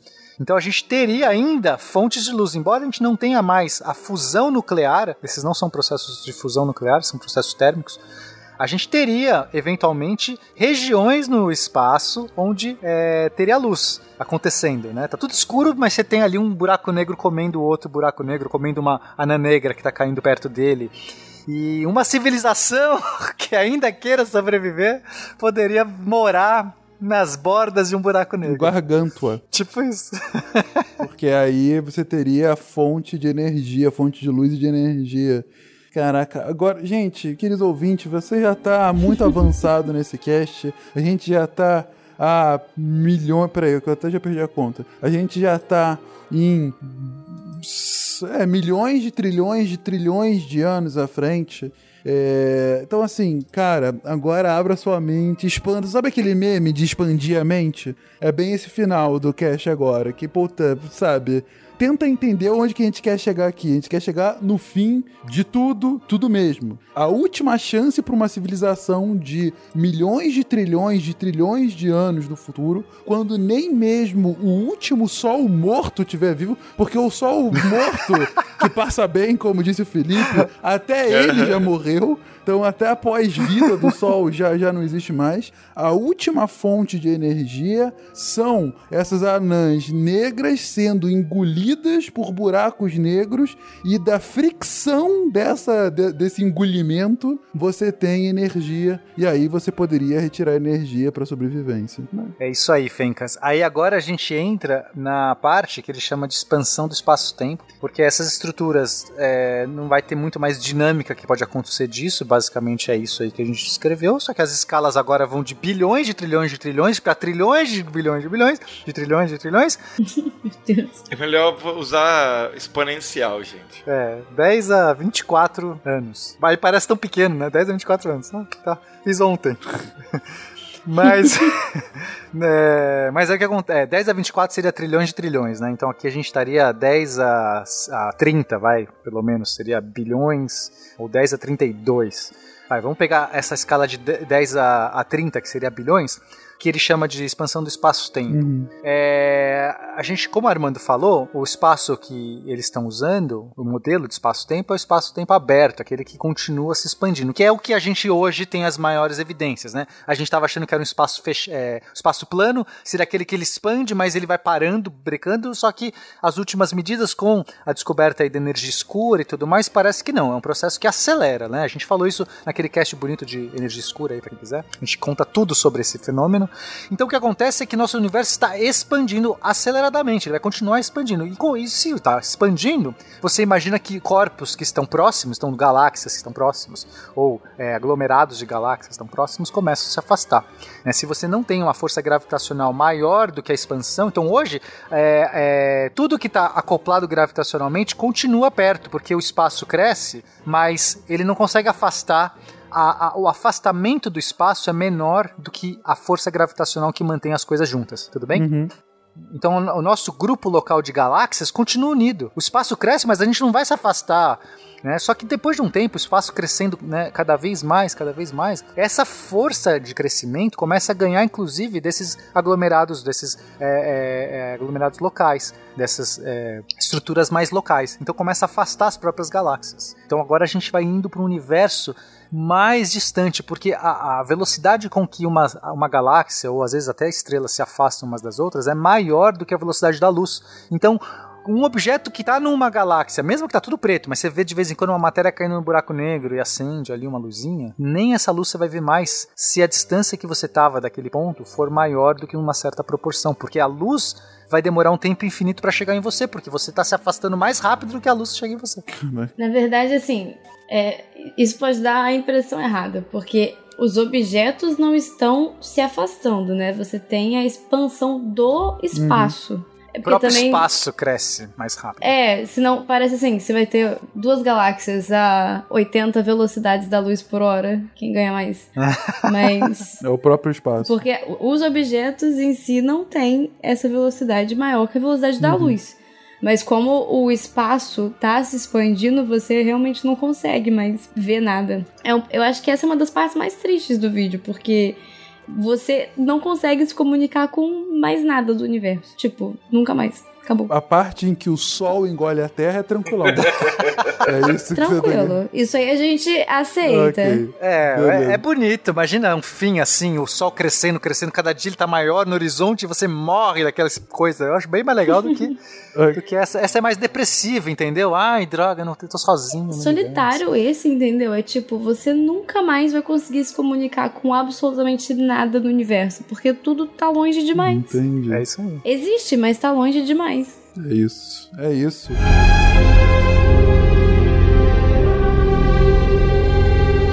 Mas o tempo passa, e o tempo passa muito rápido. Já estamos em, em trilhões de trilhões de trilhões de anos para frente. Né? E agora, gente? O muito grande estava acabando, mas agora a própria matéria está se degenerando. O próton tá morrendo, é isso? É, a matéria já degenerou, agora a gente tá falando do próprio núcleon. Né? a matéria em si é feita de átomos, não tem mais átomos nessa cara. O que sobrou foi matéria degenerada. Agora, a, o, o, o constituinte da própria matéria degenerada, os prótons, decaem eles são partículas extremamente, é, extremamente é, estáveis, Fencas. Uhum. A meia-vida de um próton é 1.67 vezes 10 a 34 anos. Isso é um número que eu não consigo dizer. É, tipo, eu não consigo dizer. Então a gente fala, fala assim, isso aqui, o próton é uma matéria muito estável. Só que a gente chegou nessa escala de tempo já. A gente acabou de chegar em 10 a 34, né? Exatamente. a gente chegou nos 10 a 34 agora. Então o próprio próton decai, e quando ele decai, ele vira uh, alguma antipartícula e uma radiação, não lembro agora. Quer dizer, primeiro que a gente não sabe nem se isso é verdadeiro, porque a gente nunca observou um próton decaindo, né? Ninguém parou e olhou o próton decaindo. Os modelos que a gente tem no modelo padrão hoje, né? O modelo padrão é o modelo geral dos partículas. Então, esse modelo ele dá que o, decai, o próton teria uma meia-vida de, dessa ordem.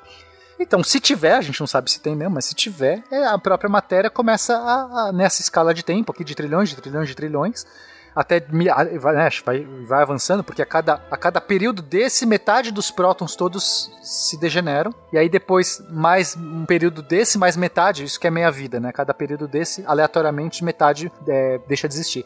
Então, até as, aquelas anãs negras que não foram engolidas por buracos negros, que era a última matéria que estava ali sobrando, porque buraco negro em si não é nenhuma matéria. É, é, tá por trás de um horizonte de eventos que a gente não sabe nem dizer o que tem por trás ali, né? Então a gente não está contando. As nossas únicas ilhas de matéria, que são estrelas de nêutrons ou é, as nossas anãs negras, eles viram fumaça. Fumaça não, viram prótons e alguma antimatéria que basicamente vai interagir com matéria e vai virar fóton. Eu falei próton? Fóton. Vai virar fótons, basicamente radiação. Uma radiação fria, uma radiação que vai rapidamente, é, que não, não vai dar um brilho, não é, não é uma coisa que dá brilho, porque esse é o fenômeno que acontece numa escala de trilhões de trilhões de trilhões. Se todos os prótons se degenerassem juntos, aí daria um brilho legal. Mas não, é um agora, um mais um trilhão depois, um mais dois trilhões depois. Então, o brilho combinado disso é nulo. Cada fóton desse já se apaga, porque é um fótonzinho aqui, um fótonzinho ali, um fótonzinho ali. Então, isso tudo acontece silenciosamente, você nem vê. É tipo, tipo Vingadores Guerra Infinita, sabe? Aquele, aquele finalzinho assim, quietinho, meio triste. ok. E, não à toa, entramos aqui em mais um trecho do vídeo em que a gente entra numa própria, na próxima era. Antes a gente estava na era degenerada, agora é a era dos buracos negros. Porque é basicamente o que sobra, então. Você não tem nem mais os prótons, você tem basicamente buracos negros e fótons. Isso, os fótons continuam, mas é, os, os, fótons talvez seja a coisa que, que, que, sobra. Só que o fóton ele vai ficando cada vez. É, como o universo está se expandindo, a energia do fóton vai se dissipando. Então ele vai ficando. É, a cor do fóton vai, vai ficando mais fria. É, o brilho do fóton, né? A energia do fóton vai se, vai se diluindo. Olha, isso é bonito. A energia do fóton se dilui no próprio espaço. Então, se o espaço está crescendo, os fótons vão se apagando. Mas aí eles ainda existem. Tecnicamente, eles são partículas, mesmo com uma energia mínima. Mas os buracos negros sobraram. Sobrou alguma coisa que você não enxerga mais, porque nessa hora é, é, basicamente todos os buracos negros estão quase que isolados. A gente tá no, né, já comeram tudo que estava ao redor. Então tá tudo escuro. Só que, como é uma escala de tempo tão, tão, tão grande, existe a chance de eventualmente um buraco negro se chocar com outro, né?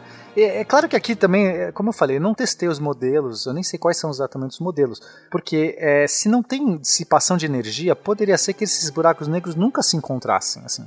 É, eles poderiam ficar orbitando e se eles não perdem se eles não perderem energia, eles não vão espiralar um contra o outro, entende, Fenka? Se você tira... Aí que tá, o buraco negro por radiação Hawking, ele vai perdendo, né? Ele radia. Então, eu pensei nisso, né? Só que o problema é que a radiação Hawking acho que tá numa escala além dessa, né? Mas eu não sei, Armando, você pode Pode ser que seja esse o mecanismo mesmo. Você pode ter razão. Que seja a radiação Hawking que faria os buracos negros perderem energia. Desde do, de quando eles são formados, eles começam a evaporar, né? Numa, é lógico, numa escala muito pequena de energia, né? Mas. É, a minha pergunta que, é que, que eu quero chegar assim: imagina que a gente tem dois buracos negros, sei lá, uma distância é, convencional, X, que não me interessa agora, que é astronômica, eles estão tipo girando um ao redor do outro, certo? Um sistema binário, dois buracos negros. A pergunta é: para que um caia no outro, eles têm que perder energia. Mas não é pouca energia, é muita energia energia a ponto de, de orbitalmente, o momento angular deles, né, for diminuindo a ponto de eles se chocarem.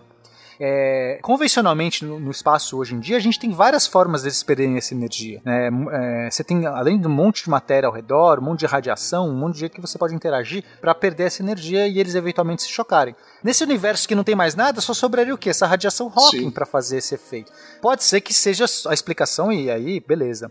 Mas é. não sei. Ah, mas na escala que eles estão trabalhando aí, talvez seja isso mesmo, né? Pode ser que seja. Enfim, o fato é que eventualmente eles podem se chocar. E aí o que o vídeo coloca, né, que esses buracos negros, quando eles se chocam, quando eles é, um come o outro, né, tem esse choque de buracos negros, você tem é, é, uma uma liberação de ondas gravitacionais insanas. Você vai ter basicamente toda essa dança deles espiralando e tudo mais, é, vai fazer com que eles tenham uma, uma emissão de radiação de onda gravitacional absurda. Aí eles até brincam que daria para você ouvir o som.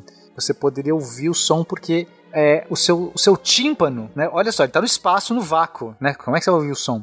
Mas é a onda gravitacional, se você estiver perto, é tão forte que ela vai mudar o comprimento do seu tímpano. Enquanto ela está atravessando a sua cabeça, ela vai mudar todos os comprimentos do seu corpo, as dimensões, inclusive do seu tímpano. Uhum. E eventualmente você vai ouvir um barulho. É o seu tímpano vibrando não? pelo próprio espaço deformando. Editor, o seu desafio é colocar qual é o barulho de uma onda gravitacional. Valendo. Ô, oh, Tatinho. falando sério, uh, isso já é impressionante, mas é porque nessa parte do vídeo tem talvez a frase que mais tenha me marcado no vídeo inteiro, que é um dos vídeos mais marcantes que eu já vi na minha vida. Que é o seguinte: quando a gente está na era dos buracos negros, há trilhões de trilhões de trilhões de trilhões de anos, ou a 10 elevado a 48 anos, gente, é 1 com 48 zeros anos depois, o vídeo comenta que, numa escala de vida humana, o universo apenas saiu do útero. O universo está começando agora ante o tamanho da escala. Porque, na verdade, ele complementa frio, escuro e vazio. Essa é a verdadeira vida do nosso universo. Ou seja, o que a gente está vivendo aqui, a partir do modelo do vídeo, a gente não pode dizer que é verdade, é especulação, modelos, blá blá blá, mas o que a gente está dizendo aqui é que o exato momento que a gente está vivendo hoje, em 2019, dessa datação histórica única da raça humana, é que a gente está aqui num período, putz, sei lá, se é assim, o, o espermatozoide nem entra no óvulo, sabe? Se for para usar a comparação do, do universo nascendo. A gente está aqui numa, numa fase extremamente, extremamente inicial do que tende a ser o universo para um futuro.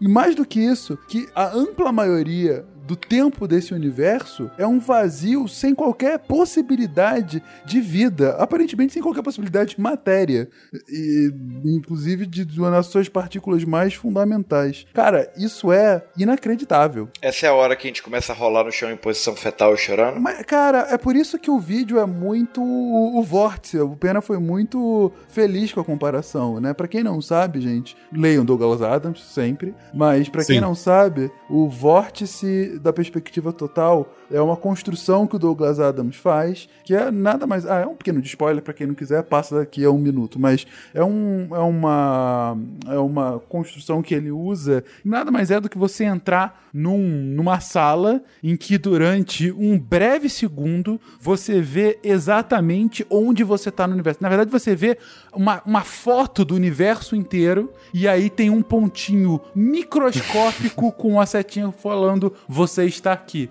E nesse momento você dá a dimensão do quão insignificante você é no universo.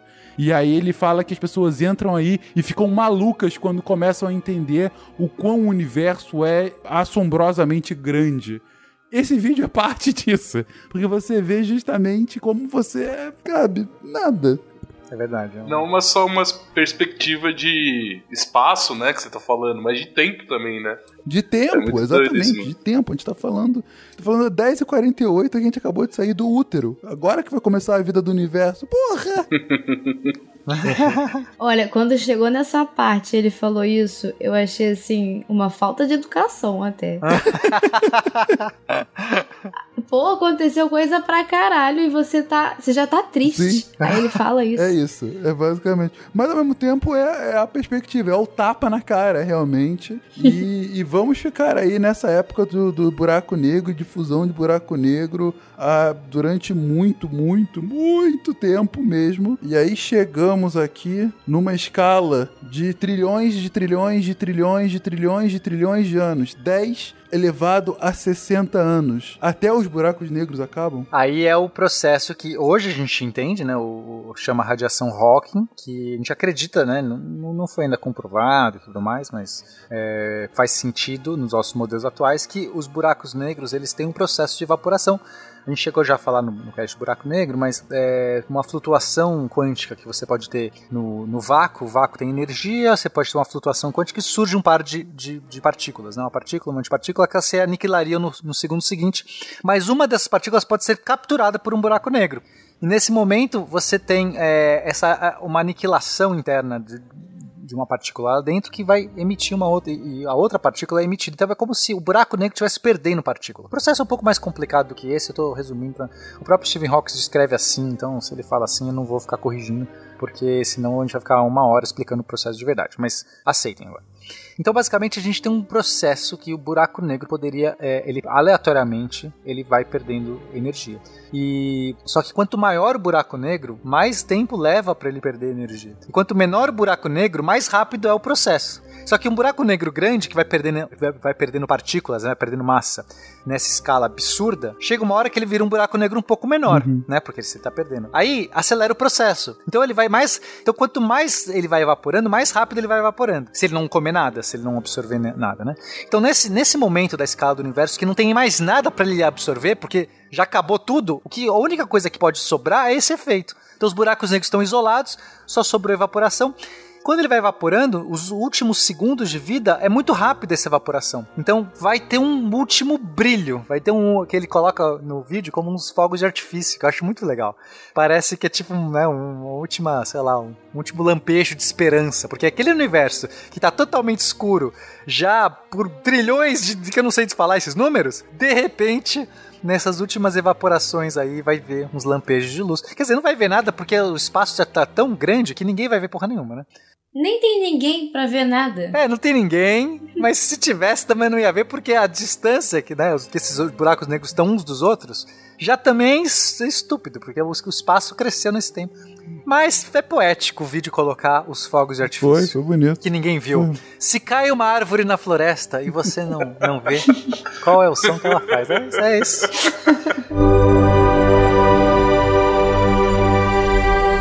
Se buracos negros que fazem sons de ondas gravitacionais explodem no universo, eles de fato são fogos de artifício? É a nova é a nova frase. E quando morrem todos os buracos negros, todos, todos os buracos negros, quando todas as estruturas que acabaram com todas as estruturas são destruídas. Daqui a trilhões de trilhões de trilhões de trilhões de trilhões de trilhões de anos, ou daqui a 10 a 72 anos, agora é energia escura. É. Agora, Fencas, não sobrou nada. Então o que acontece? Só o espaço que se expande. E o espaço, a gente nos modelos de hoje, a gente entende que. Aliás, é, existe controvérsia, a gente também falou sobre isso no cast. Energia escura, você vai lá ouvir, porque, cara, o que eu mais faço aqui é vender cast.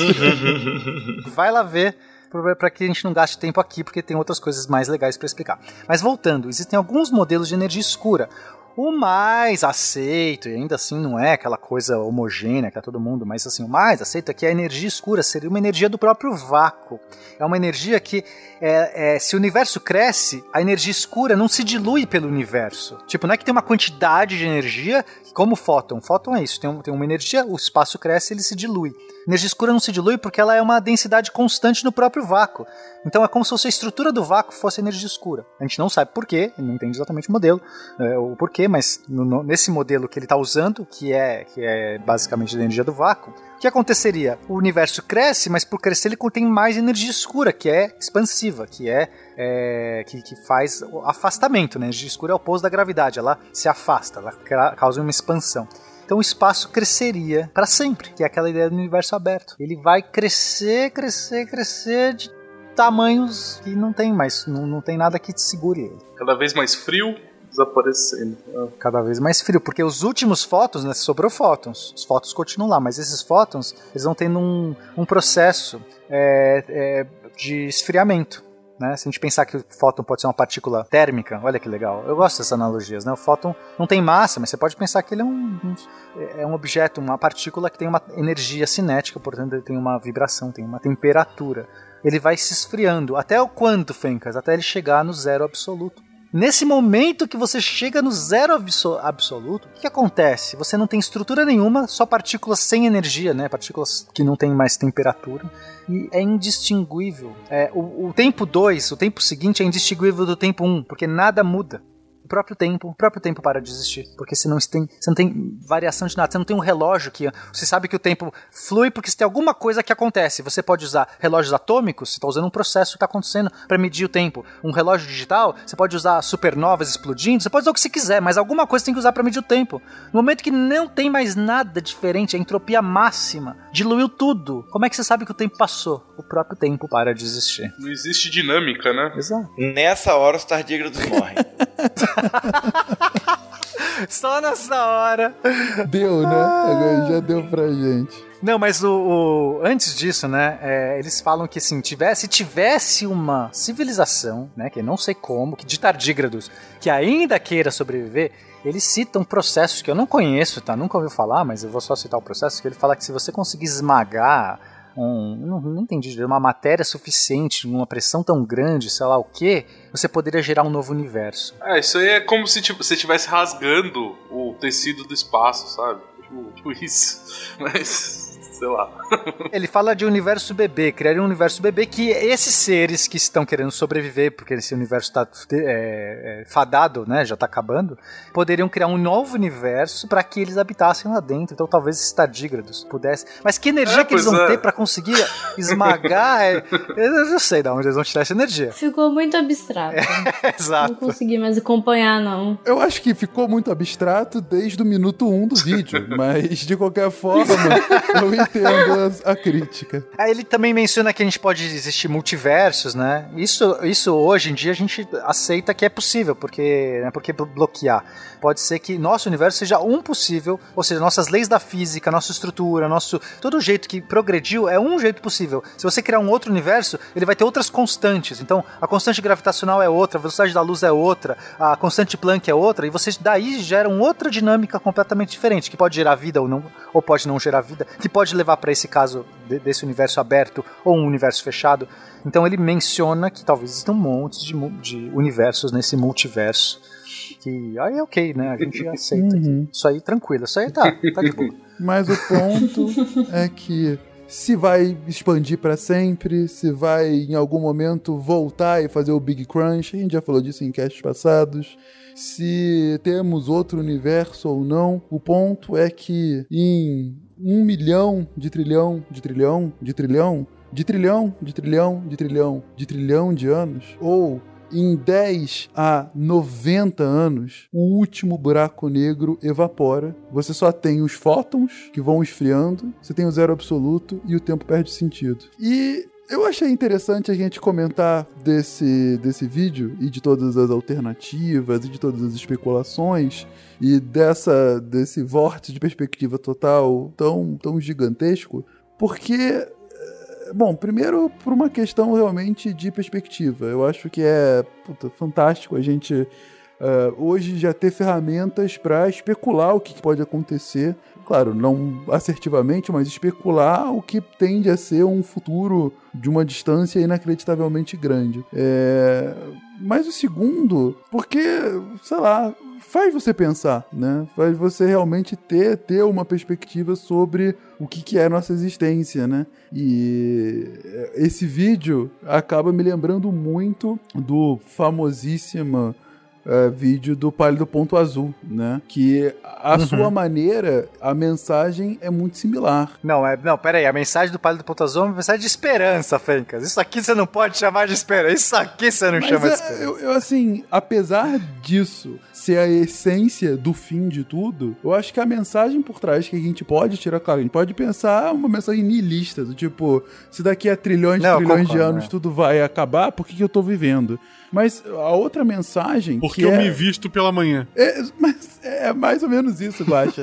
Mas essa é uma pergunta válida sempre. Todo dia me pergunta. Mas esse é justamente o ponto. É se tende a acabar e vai de alguma forma, muito, muito depois da nossa vida na Terra.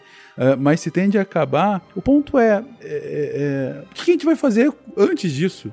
Antes do tempo se tornar sem sentido, como disse o Pena, né?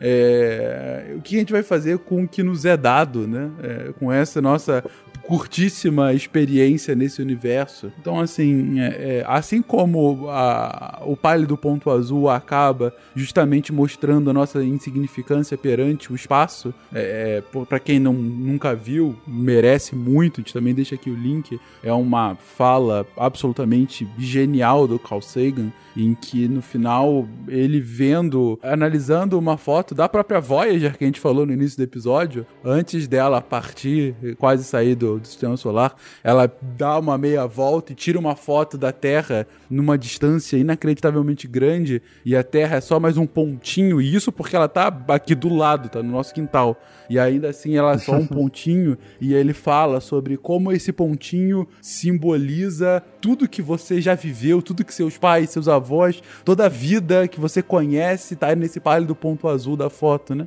É... Eu acho que, que, que, a mensagem é mais ou menos essa. Aqui é uma perspectiva não só de espaço, mas também de tempo e de como Uhum.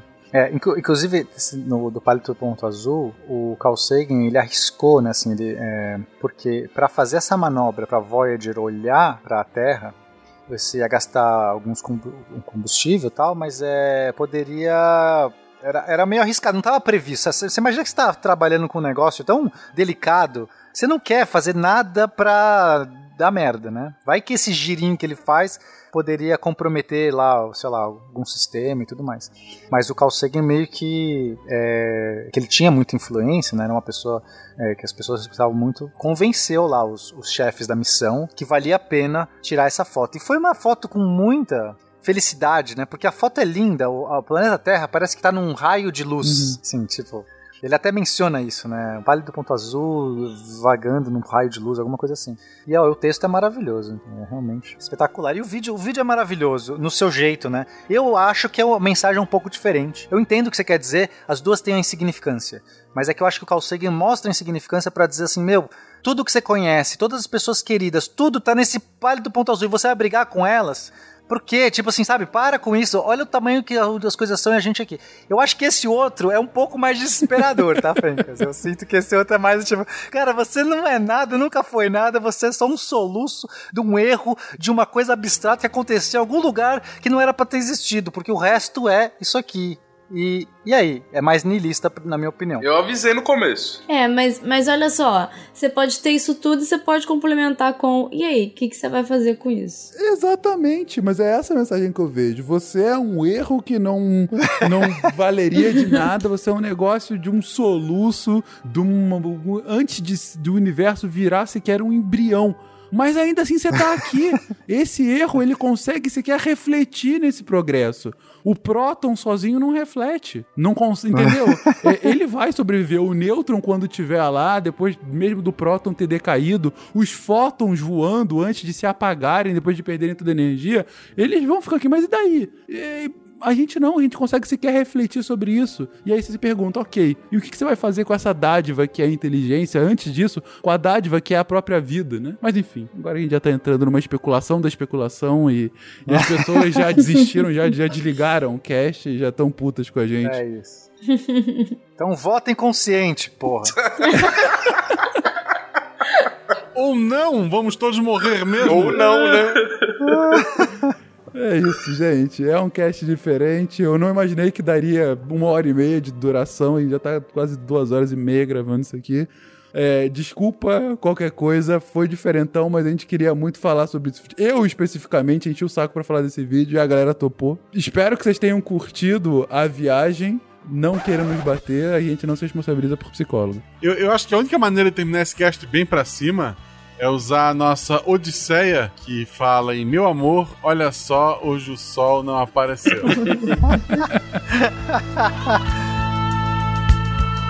Meu amor, olha só, hoje o sol não apareceu. É o fim da aventura humana planeta Deus, fugiremos nós dois na arca de Noé. Olha, meu amor, o final da Odisseia terrestre. Sou Adão e você será.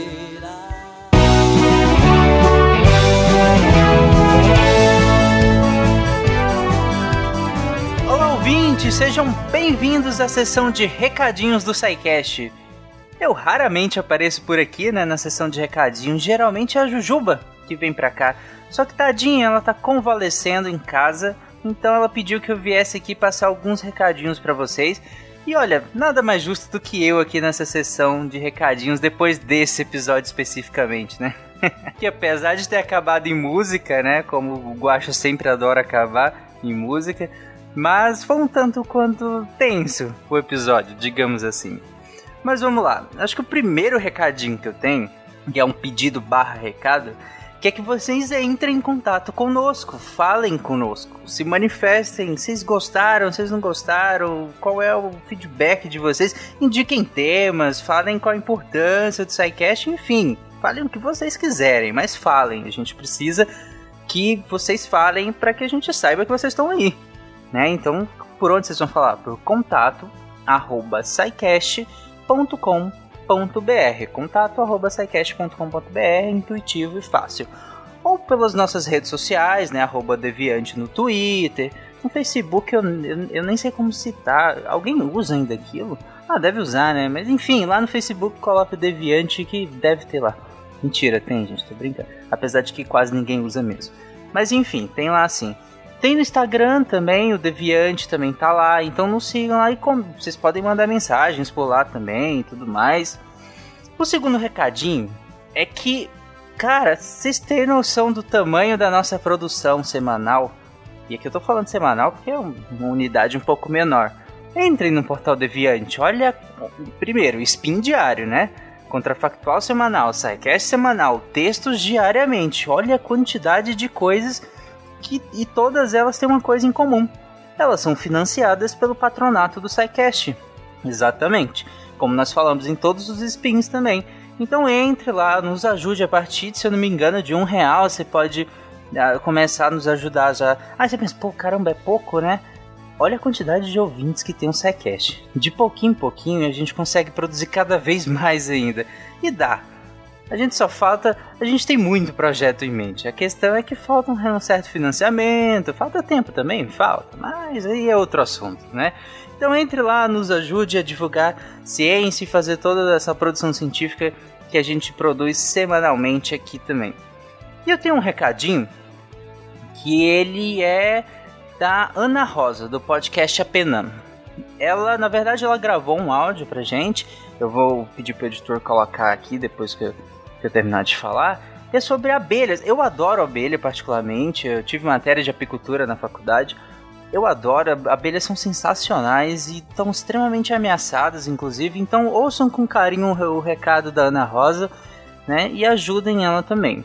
Mas antes disso, eu que tenho um outro pedido que eu tinha falado para vocês entrarem em contato conosco, comentem nos posts também como eu falei, a gente tem produção diária do Spin, semanal, do Contrafactual, do Secast e tudo mais. Vai lá no post, comenta o que, que você achou indica tema pra gente, fala, indica artigo que seja, ou só fala, nossa, adorei, ou cara, eu acho que você pisou na bola, hein? Caramba, não concordo. Vai lá e comenta. Vai lá que a gente discute, a gente sempre discute, na verdade, lá nos comentários, interage e tudo mais. É bem legal, a gente quer e gosta de ouvir vocês então, interajam conosco por onde vocês quiserem. E por fim, vocês vão ouvir o recado da Ana Rosa daqui a pouco, e depois o recado da Deb, que a Deb vai falar sobre os textos que nós publicamos também no Portal Deviante, que são muitos e muito bem qualificados, sério. Então, um abraço, gente, e até a próxima. Tchau, gente! Oi, galera, aqui é a Ana Rosa do podcast Apenã. Eu vim falar para vocês sobre um projeto que estamos desenvolvendo com o povo indígena Caiapó e em parceria com especialistas em meliponicultura do IFPA de Marabá. Você já ouviu falar em meliponicultura? É a criação de abelhas sem verrão, como as nativas da região amazônica. Para os Caiapó, as Meikangate. E eles querem desenvolver esse projeto para produzir o mel da forma mais sustentável possível. Essa é a melhor forma que temos de enfrentar o caos climático o desrespeito às comunidades indígenas e, por consequência, as queimadas na Amazônia. Esse projeto é importantíssimo para a biodiversidade amazônica e importantíssimo também para a comunidade indígena, que trouxe esse interesse para a conversa e está muito entusiasmado em ver o projeto. Agora venho pedir a tua colaboração no nosso financiamento coletivo que abrimos no Catarse, catarse.me barra Indígena, tudo junto. Lá você vai encontrar mais informações sobre o projeto. Um grande abraço! Quem leu os textos da semana podendo aqui já vai fechar! o quê? Você não leu Então dá só uma olhadinha no que você perdeu essa semana. Essa semana a gente teve só resenha de livros, uma semana temática. A gente tem esse ano uma parceria com a Companhia das Letras. Então eles dão um livro pra gente, a gente lê e faz a resenha pra vocês. Segunda-feira o livro foi Através do Vazio, resenhado pelo Matheus Honda, que amou o livro. A resenha dele tá incrível.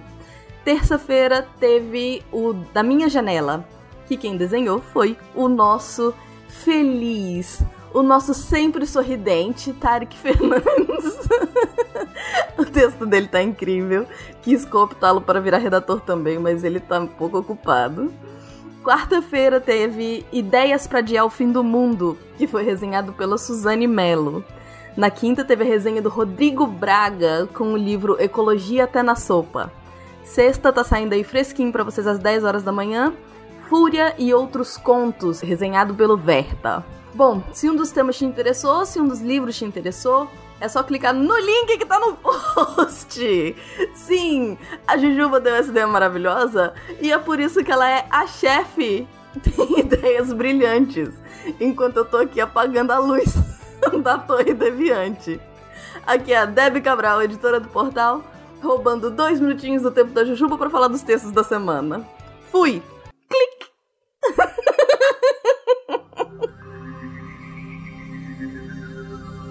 Se a ciência não for divertida, tem alguma coisa errada.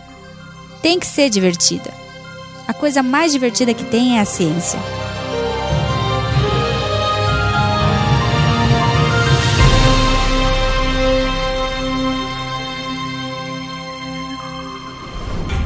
Este programa foi editado por Tapcast. Edições e Produções de Podcast.